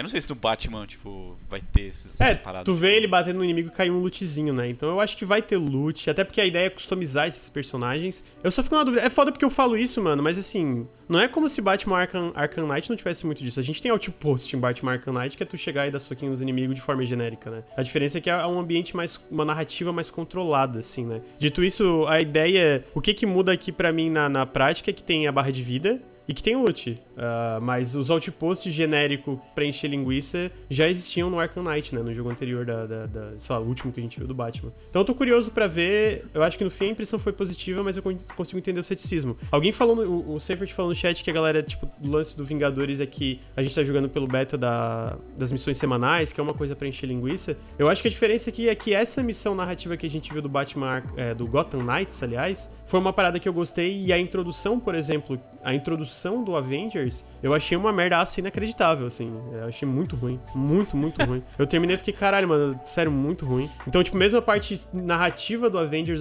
eu já achei muito ruim, né? Então por isso que eu não boto muita fé no jogo, porque mesmo essas partes que eu sei que vai ter, porque eles falam que vai ter uma campanha, eu acredito que vai ser uma merda igual. Nossa, parece muito agressivo com o jogo, né? Mas é que eu realmente não gostei, mas a ideia não é. uma Tá, merda! tá, Ah, eu odeio! Eu odeio games! Eu Acho que é isso, acho que, sei lá, não tem muito o que a gente acrescentar, até porque as, as informações são limitadas. Bruno, é, você tem alguma conclusão pra falar sobre o Gotham Knights? Sabe uma coisa que me lembrou vendo a motinha do começo da demo? O quê? Lembrou aquele jogo Batman e Robin do Play 1? Não sei se você jogou. Não lembro, não, acho que não joguei. Cara, era incrível aquele jogo. Você podia sair do carro, pegar o carro e andar por Gotham inteira. Você ficou, meu Deus, tem Gotham inteira nesse jogo. Me bateu uma nostalgia assim, eu fiquei, meu Deus, eu queria voltar no tempo pra jogar esse joguinho de novo. Só isso que eu tinha pra acrescentar. Mano, o cara jogou o mod do GTA e não sabe. É, eu tô achando. Não, eu juro que existe, cara. Do Play 1 existia Batman e Robin. É muito bom esse jogo. Não, bom não é não, mas enfim. É Nostalgia. porque as animações são tão durinhas, não sei se você percebeu, a moto derrapando. Eu, caraca, olha ali. Mano, ela larga a o moto. do- não sei o que isso diz desse jogo, não. mas Você percebeu que ela tá com a moto, ela solta da moto igual o Yoshi, assim. A É, moto só vai. a moto. Tadinho de Yoshi. ai, ai. Sobre o, Go- o Gotham Knights é isso aí. Legal, né? Joguinho de lutinha co-op, quero. Eu, Assim, eu quero. Pessoalmente eu quero. Gente, aí depois eles mostraram Esquadrão Suicida da Rocksteady. Ah, foi só uma CG, né? Que, uma CG confirmando que é um jogo é, de mundo aberto que se passa em Metrópolis. Não sei explicar a cidade de Metrópolis pra quem é, é leigo, porque nem eu manjo direito onde é que fica essa merda. Sei que é a cidade do, do Super-Homem, sei lá. É isso, Bruno? Hum, É, é, isso. é É isso. isso. Basicamente é o novo jogo da Rocksteady, vai sair em 2022 pra PC, Xbox Series X e PS5, então exclusivo pra próxima geração. A gente tem como personagens jogáveis o Cap- Capitão Boomerang, não tenho a mínima ideia de que personagem é esse. A Harley Quinn, como é que é Shark? É alguma coisa Shark? Ele tem King Shark. King Shark, Tubarão. obrigado. E o Deadshot, a gente sabe que são esses quatro personagens jogáveis, ele vai ser jogável Ele vai ter co-op pra quatro jogadores, mas se tu jogar solo, a inteligência artificial assume o controle desses outros personagens, então tu pode jogar solo. É uma continuação direta da, do Batman Arkham Knight, eles falam que é uma continuação direta, a história continua o que, que eles terminaram em Batman Arkham Knight, então eu imagino que né, vai ser essa parada de todo esse universo da DC conectado, eu imagino que vai ter muita coisa de Batman aparecendo aí também. Não temos muitas informações fora essa CG, mas assim, eu achei essa CG bem legal. Vou te falar que ela passou uma vibe, um clima que eu achei bem um humor kkkk, que eu não esperava tanto da, da Rocksteady, mas eu achei o clima legal, gostei dos personagens. É foda que eu não manjo tanto da DC, né, mano? Por exemplo, esse cara do Boomerang aí eu nem sabia que existia. Tenho a mínima ideia de onde ele saiu. Vocês sabem, conhecem o Capitão Boomerang aí? Conheço não. Não, Eu conheço. sei que o poderzinho é tacar as coisas e ele teleporta, uma coisa assim. É, exatamente. Ah, eu, eu acho que a maior surpre- surpresa, assim, é tipo. O Superman é o vilão, né? Então, tipo, a gente é. O nome do jogo é Suicide Squad Kill the Justice League. Então a gente basicamente provavelmente vai estar indo atrás da, da Liga da Gente, Justiça. como funciona o Superman como vilão? É, como você derrota o Superman? Mas, gente, isso não é surpresa. Não, não é? O, o Superman, pra mim, a DC, tipo, quer fazer uns negócios. Mano, eles têm, tipo, o Superman, assim, ó. E aí, tipo, eles têm um quadrinho que é muito foda, eles conseguem fazer o que eles quiserem com o Superman. Ah, Uhum. meu Deus, crise existencial, não sei o que, discussões filosóficas, sociais. E aí, tipo, vamos botar no filme, vamos botar no jogo, vamos botar não sei o que. É o Superman do mal, agora o Superman ficou Aham. mal. tipo, lá no. ah, esse Superman aquele... do mal a gente já viu várias vezes mesmo. É, tipo, no. Como é que chama? O Injustice? É, um dia Justice. vocês falaram, foi ele, Que ele o é Seyfried do mal, assim. É, ele fa- falaram isso naquele. E aí, tipo, eles, eles pegam assim, mano, plot twist, o Superman é mal. Essa é a nossa história. Ele é muito forte, É. mano. Ó, mas É, olha então, só. é. Eu acho que é mais fácil tu fazer um jogo com gameplay ao redor de tu enfrentar o Superman do que tu fazer um jogo com gameplay onde tu controla o Superman. Porque o Superman, mano, É verdade, é verdade. tipo, ele é o fucking Superman, tá ligado? Ele consegue fazer a terra de bolinha de gude, irmão. Tipo, é tipo isso, tá ligado? Então, né, porque tinham rumores antes de eles anunciarem o Esquadrão Suicida que, na verdade, a, a Rocksteady tava trabalhando num jogo do Super-Homem, né? Então, sei lá, às vezes eles estavam trabalhando no jogo do Super-Homem e viram que, na real, não, não rola, não. Não dá. Realmente, tem uma razão pra ninguém ter conseguido fazer um jogo do Super-Homem bom até hoje. Vamos fazer um jogo, Tem então, aquele ótimo do 64 lá. Opa! a gente não fala sobre esse jogo, né? A gente finge que ele não existe. Ah, é, e então vamos fazer um jogo que, na verdade, tu enfrenta o Super-Homem e aí entrou o Esquadrão Suicida. Porque a gente também tinha rumores que, na verdade, quem tava fazendo o jogo do Esquadrão Suicida era Warner Montreal, né? Que é o pessoal do Gotham Knights. Então eu imagino que teve uma troca de desenvolvedores, talvez seja uma das razões aí que a gente não viu nenhum gameplay do, do jogo agora, né? Ele tá só pra 2022. Porque provavelmente não tá pronto, né? Fora, além de toda essa troca e esse negócio que uma empresa tava fazendo, entrou outra coisa, entrou outra coisa, fora a própria pandemia, né? Que atrapalhou o desenvolvimento de todos os jogos do planeta aí, né? Imagino que deve ter afetado até a pro... Bom, não sei se Rogue Legacy é tudo sempre foi home office, talvez isso não tenha afetado tanto. Ah, afetou, afeta. É, afeta, né? afeta, Afeta, afeta o psicológico, no mínimo. É, exatamente, né? É, ah. Então até, tipo, jogos menores, sei lá, que tipo, a galera já trabalhava com office, até isso deve afetar e mudar toda, toda a dinâmica. Imaginei um jogo, sei lá, feito por centenas de pessoas que trabalhavam em um estúdio fixo, né? A galera comentou no chat de Sunset Overdrive e foi tipo a pressão imediata quando veio esse trailer do, dos Foi, foi. no helicóptero e a Harley Quinn zoando e, o- e o brother do Boomerang ali zoando também, tipo, tem muito cara de Sunset Overdrive e, pô, eu fico feliz da Rocksteady fazendo um jogo mais colorido, né? Uhum. o Glauber falou que o Batman sempre do mal, tudo escuro, de noite. Os artistas assim, Tipo. caralho, eu posso usar rosa. É, eu posso usar cores, olha. Já, já deixa, já dá um, um ar de, de novidade aqui.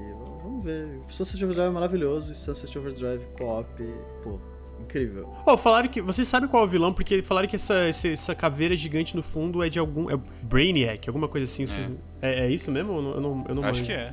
É. Eu não sei também, tá, tá, tá difícil. É, o Ricardo, o Ricardo ele, ele, ele, ele, ele, ele é um Wikipédia de, de ensino. Ajuda Ele- nós, chat. Ele ia ensinar a gente. É o Brainiac, estão confirmando no, no chat que é o Brainiac. Falaram também no chat que o, o Capitão Boomerang ele é um vilão do Flash. Eu sinto muito, eu tento trazer informações, sempre tento trazer ser bem informado, mas não dava pra eu estudar o, o, o universo de si. O universo. É, antes desse podcast, eu não, não, não, tenho, não tinha condição.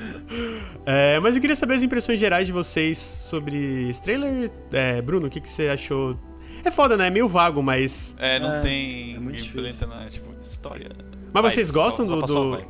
É, tu falou que só jogou o Batman Arkham Asylum, mas chegou a gostar do Arkham Asylum, Glauber? Eu tô... Então, eu gostei de algumas coisas, tipo, eu, eu- que eu não tinha gostado da, lutinha e tal, tipo, eu acho o Batman muito OP na lutinha. E eu gostava mais de, tipo, quero fazer o mais stealth possível, que é um... Eu, eu achei legal de ter essa possibilidade, que é uma coisa que eu gosto muito de fazer em qualquer jogo, assim. Sempre que tem... Mano, eu, eu fazia stealth até no Captain Toad, tá ligado? Ó, os bichos ali, não, não vou ser visto, foda-se. Metal Gear. E... Mas é, é, Eu acho engraçado como que a Rocksteady, que fez todos os. Quer dizer, tirando o. Como é que chama o último que você tinha falado? É o. O... Knight? Arkham Knight. É, que fez. Tipo, são três, né? Não, não, o eles, eles não fizeram o Arkham Origins, eles fizeram o Ah, Arkham isso, Asylum, isso. City e o Knight. Isso, eles fizeram esses, esses três aí. E aí, tipo, agora eles vão fazer um Suicide Squad que é, tipo, totalmente colorido. Não é Batman, mas é a continuação do Batman. O Warner Brothers Montreal, que, tipo, tá fazendo o jogo do Batman. Que poderia ser a sequência Que é do. do- igualzinho, do, né? Os outros. É, a mesma vibe, aí, tipo, não, mas aquele não tem nada a ver. É, o, o do Suicide Squad que tem a ver. E aí, É. Caralho. Confuso mesmo. Ma- Mas é interessante, né? Tipo, essa parte me deixa até mais curioso, porque, tipo, eles falam que é no Arkham, é, Arkhamverse que eles chamam e falam, se eu não me engano, aí alguém pode me corrigir depois, mas eu tenho certeza que eu li, que eles falam que é uma continuação direta do Arkhamverse. Então, tipo, eu imagino que vai continuar dentro da linha de tempo do Arkham Knight, mas talvez não tão focado na parte de Gotham, né? Só que, sei lá, o fucking Superman virado mal deve afetar a vida do mundo inteiro, né? Inclusive Gotham ali. Eu tô curioso, eu acho que vai ser. Vai ser jogo como serviço, sabe? Tipo, quatro jogadores, é, co-op online. É, eu acho que. é, é chega, mas, eu acho que vai ser, eu acho que. Mas ao mesmo tempo que eu acho que vai ser. A a Rocksteady é uma empresa que eu acho que mandou muito bem nos jogos que eles já fizeram. Então Uhum. eu tô curioso pra ver a interpretação deles de- dessa mecânica dos quatro personagens diferentes e tudo isso. Eu boto É. fé, sabe? Eu boto, tipo. Eu gostei do- da vibe do trailer, o gameplay realmente não tem como saber, fora que é em terceira pessoa, mundo aberto, e é tipo um. Eles chamam de um Action Adventure Shooter. Então, né, tá aí. Aham, dá pra imaginar. Shooter?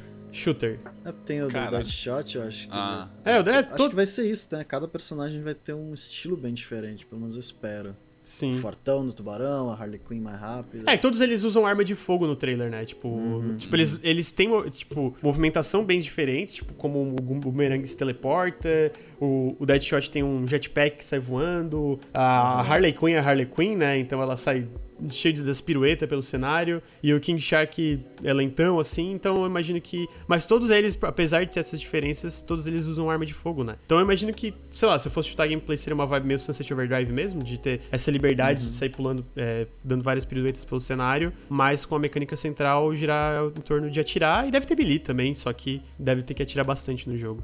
É, eu acho que isso aí. Esquadrão Suicida, né? Não sei se você tem mais. É que não tem muita coisa, vamos né? ver, Tipo, É, eu, eu gosto assim, da- eu gosto de que, tipo, da, do- da possibilidade de ter um jogo co-op feito por uma empresa de, de qualidade. uhum. Uhum. Porque eu gosto. Eu joguei muito Destiny, eu joguei muito Sea of Thieves, eu joguei muito. Cop é muito bom, Overwatch. Glauber. Cop é muito é, bom, então é a muito galera. bom, é muito legal. É, E, só que o, único- o problema é sempre, tipo, você ter amigos suficiente e tempo suficiente pra poder jogar esses jogos. É, não, realmente. é. Especialmente porque geralmente Você- eles, têm, eles têm updates constantes, né? É, e ter amigos que, que animem igual você pra esse jogo, sabe? Tipo, às vezes você tem, ah, sei lá, tipo, tem a galera que joga, sei lá, Overwatch ou, ou outro jogo. E aí, tipo, ah, mas ah, não fiquei afim não. Aí, tipo, só você fica afim, tipo, não tem, sem querer jogar. Tipo, sei lá, na época eu queria jogar Monster Hunter, quando saiu, ninguém animou, eu falei, ah, droga. Glauber, eu vou, eu, Glauber, eu vou te deixar um conselho aqui. O Discord do Nautilus, Ah, todo mundo joga E- tudo. A gente, Tudo. a gente aqui é pressionado, toda live que eu faço, eu entro pra jogar, sei lá, mano. Eu entro pra jogar um joguinho de plataforma. E aí, chat, vamos jogar Monster Hunter, Lucas. Hum, Monster Hunter, cara. Então tá aí. Mo grind, não! eu Mas é- comecei é- semana passada. Eles estão jogando lá Monster Hunter, Valorant, é, jogando. Me lembra aí, chat, mas que estão jogando Destiny, eles têm um, jogam Destiny a cada update que vem. Nossa. Então tá aí. Fica convite pra, pra entrar aí no Discord Nautilus quando quiser jogar videogame. É, tô jogando Remnant que saiu agora. Pô, Remnant é bom pra caralho, tá aí. Fica a recomendação. Se nunca jogou, Glauber, Eu Remnant peguei no, no de Eu graça lá da, da Epic. da Epic. É muito legal, porra.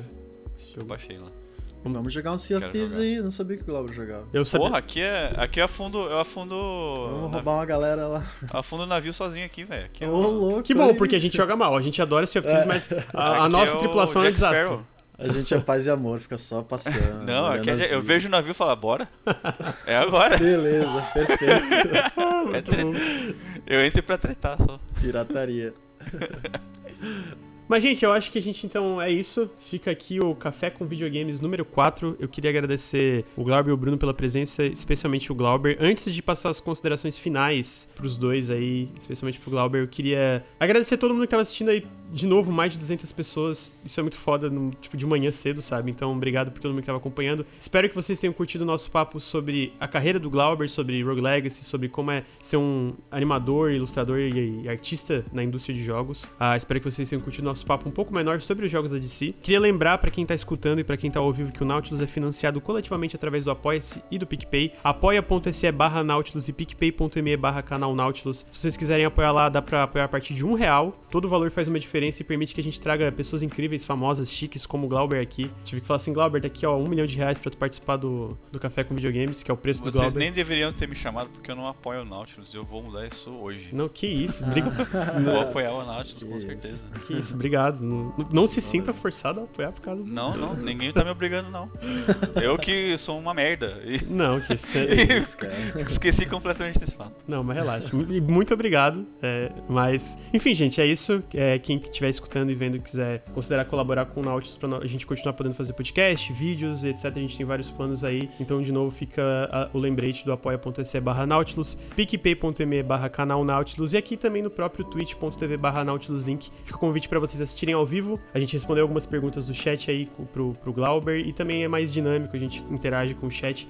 E faz lives todos os dias, né? Além da, da- do Café com Videogames toda segunda às nove e meia da manhã e do Periscópio toda sexta entre as 8 e as 9, que são os nossos dois podcasts semanais. A gente também tá aqui toda, todo dia fazendo live de videogames, etc. Inclusive um agradecimento especial, porque agora quem está editando até final de setembro os podcasts no feed do Café é o André. O Andrezinho, o André RSM, nosso mod. Fica um agradecimento especial pro André, que vai provavelmente editar essa versão que vocês vão escutar no feed. Com isso, eu vou passar a palavra pro Glauber. Glauber, considerações finais é, sobre o podcast, alguma coisa. Queria agradecer de novo. Muito obrigado por ter topado. Enfim, fica aí, faz seu jabá. Meu jabá? É, não, eu queria agradecer novamente. Porque eu sempre gosto de participar, assim, é, podcast, assim, fico sempre muito honrado quando me chamam. Uhum. Porque eu gosto de falar, né? Eu fico falando. Se vocês quiserem chamar, tipo, vamos falar de, mano, games. Eu falo games aqui, ó. Vamos falar games. Vamos falar de Fall Guys. Vamos falar Fall Guys. Vamos chamar, vamos, chamar, vamos chamar mais vezes, tá ferrado então, porque agora eu chamo toda, toda semana. O Mas Glauber. é isso aí, eu acho. Só chamar, bora, bora. Mas é isso aí, joguem Rogue Legacy 2. Tá muito bom. Tá muito É, A gente tá pegando feedback, assim, de todo mundo. A gente quer fazer um jogo super legal, assim, 1.0 quando lançar. E espero que vocês gostem também, tipo, pra quem já tá jogando do- dos futuros, das futuras atualizações e tal. E fiquem atentos também, né? Outro jogo em Early Access que tá vindo aí é o 30, o 30XX. Verdade. Que é o Xixi. É o Key do Xixi. que também vai ser o mesmo esquema e tal. E eu gosto muito também, pessoalmente, porque eu sou muito fã de Mega Man e eu Uhum. de certa forma estou jogando, estou podendo trabalhar em alguma coisa que parece Mega Man, então tá sendo muito legal trabalhar nesses dois projetos. É isso. É isso. E se- segue lá, Roban7 memes e vídeos. É, É, o Twitter, o Twitter do, do Glauber é maravilhoso. entretenimento sem ser muito game. Poses de Jojo e looks Pose de jogo. incríveis. Pose de Jojo. Verdade. incríveis. Looks incríveis. é. Tá aí no chat pra quem quiser seguir aí, tá o arroba Unseven. Ah, sigam, sigam o Glauber. Glauber, de verdade, obrigado por topar. Eu sempre fiquei muito feliz que topou, sempre curti muito teu trabalho. E fico feliz a gente ter esse espaço aqui pra conversar sobre teu trampo agora e exaltar o seu trabalho em todos esses games aí. E a pessoa maravilhosa que você é. Bruno, suas considerações finais. É isso, eu tenho muito orgulho de estar aqui, de fazer parte do Nautilus e poder conversar com pessoas incríveis como o Glauber, de levar a palavra videogames pro mundo aí. a galera que tá começando a se inspirar, eu acho que esse trabalho é impressionante, é incrível e é muito, muito orgulho, só orgulho.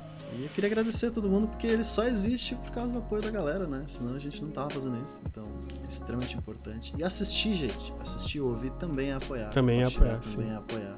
Então, Vai que o nosso podcast chega lá no topo do- dos podcasts de games, entretenimento. Já É, pensou? é, Quanta é gente ia querer patrocinar a gente? Então escutem aí. Quantas, quantas vozes mais a gente pode trazer? É verdade. Então é isso, só queria agradecer mesmo, que eu tô muito feliz. Obrigado, gente, de verdade. Obrigado, Glauber. De nada. Então é, Opa, de nada.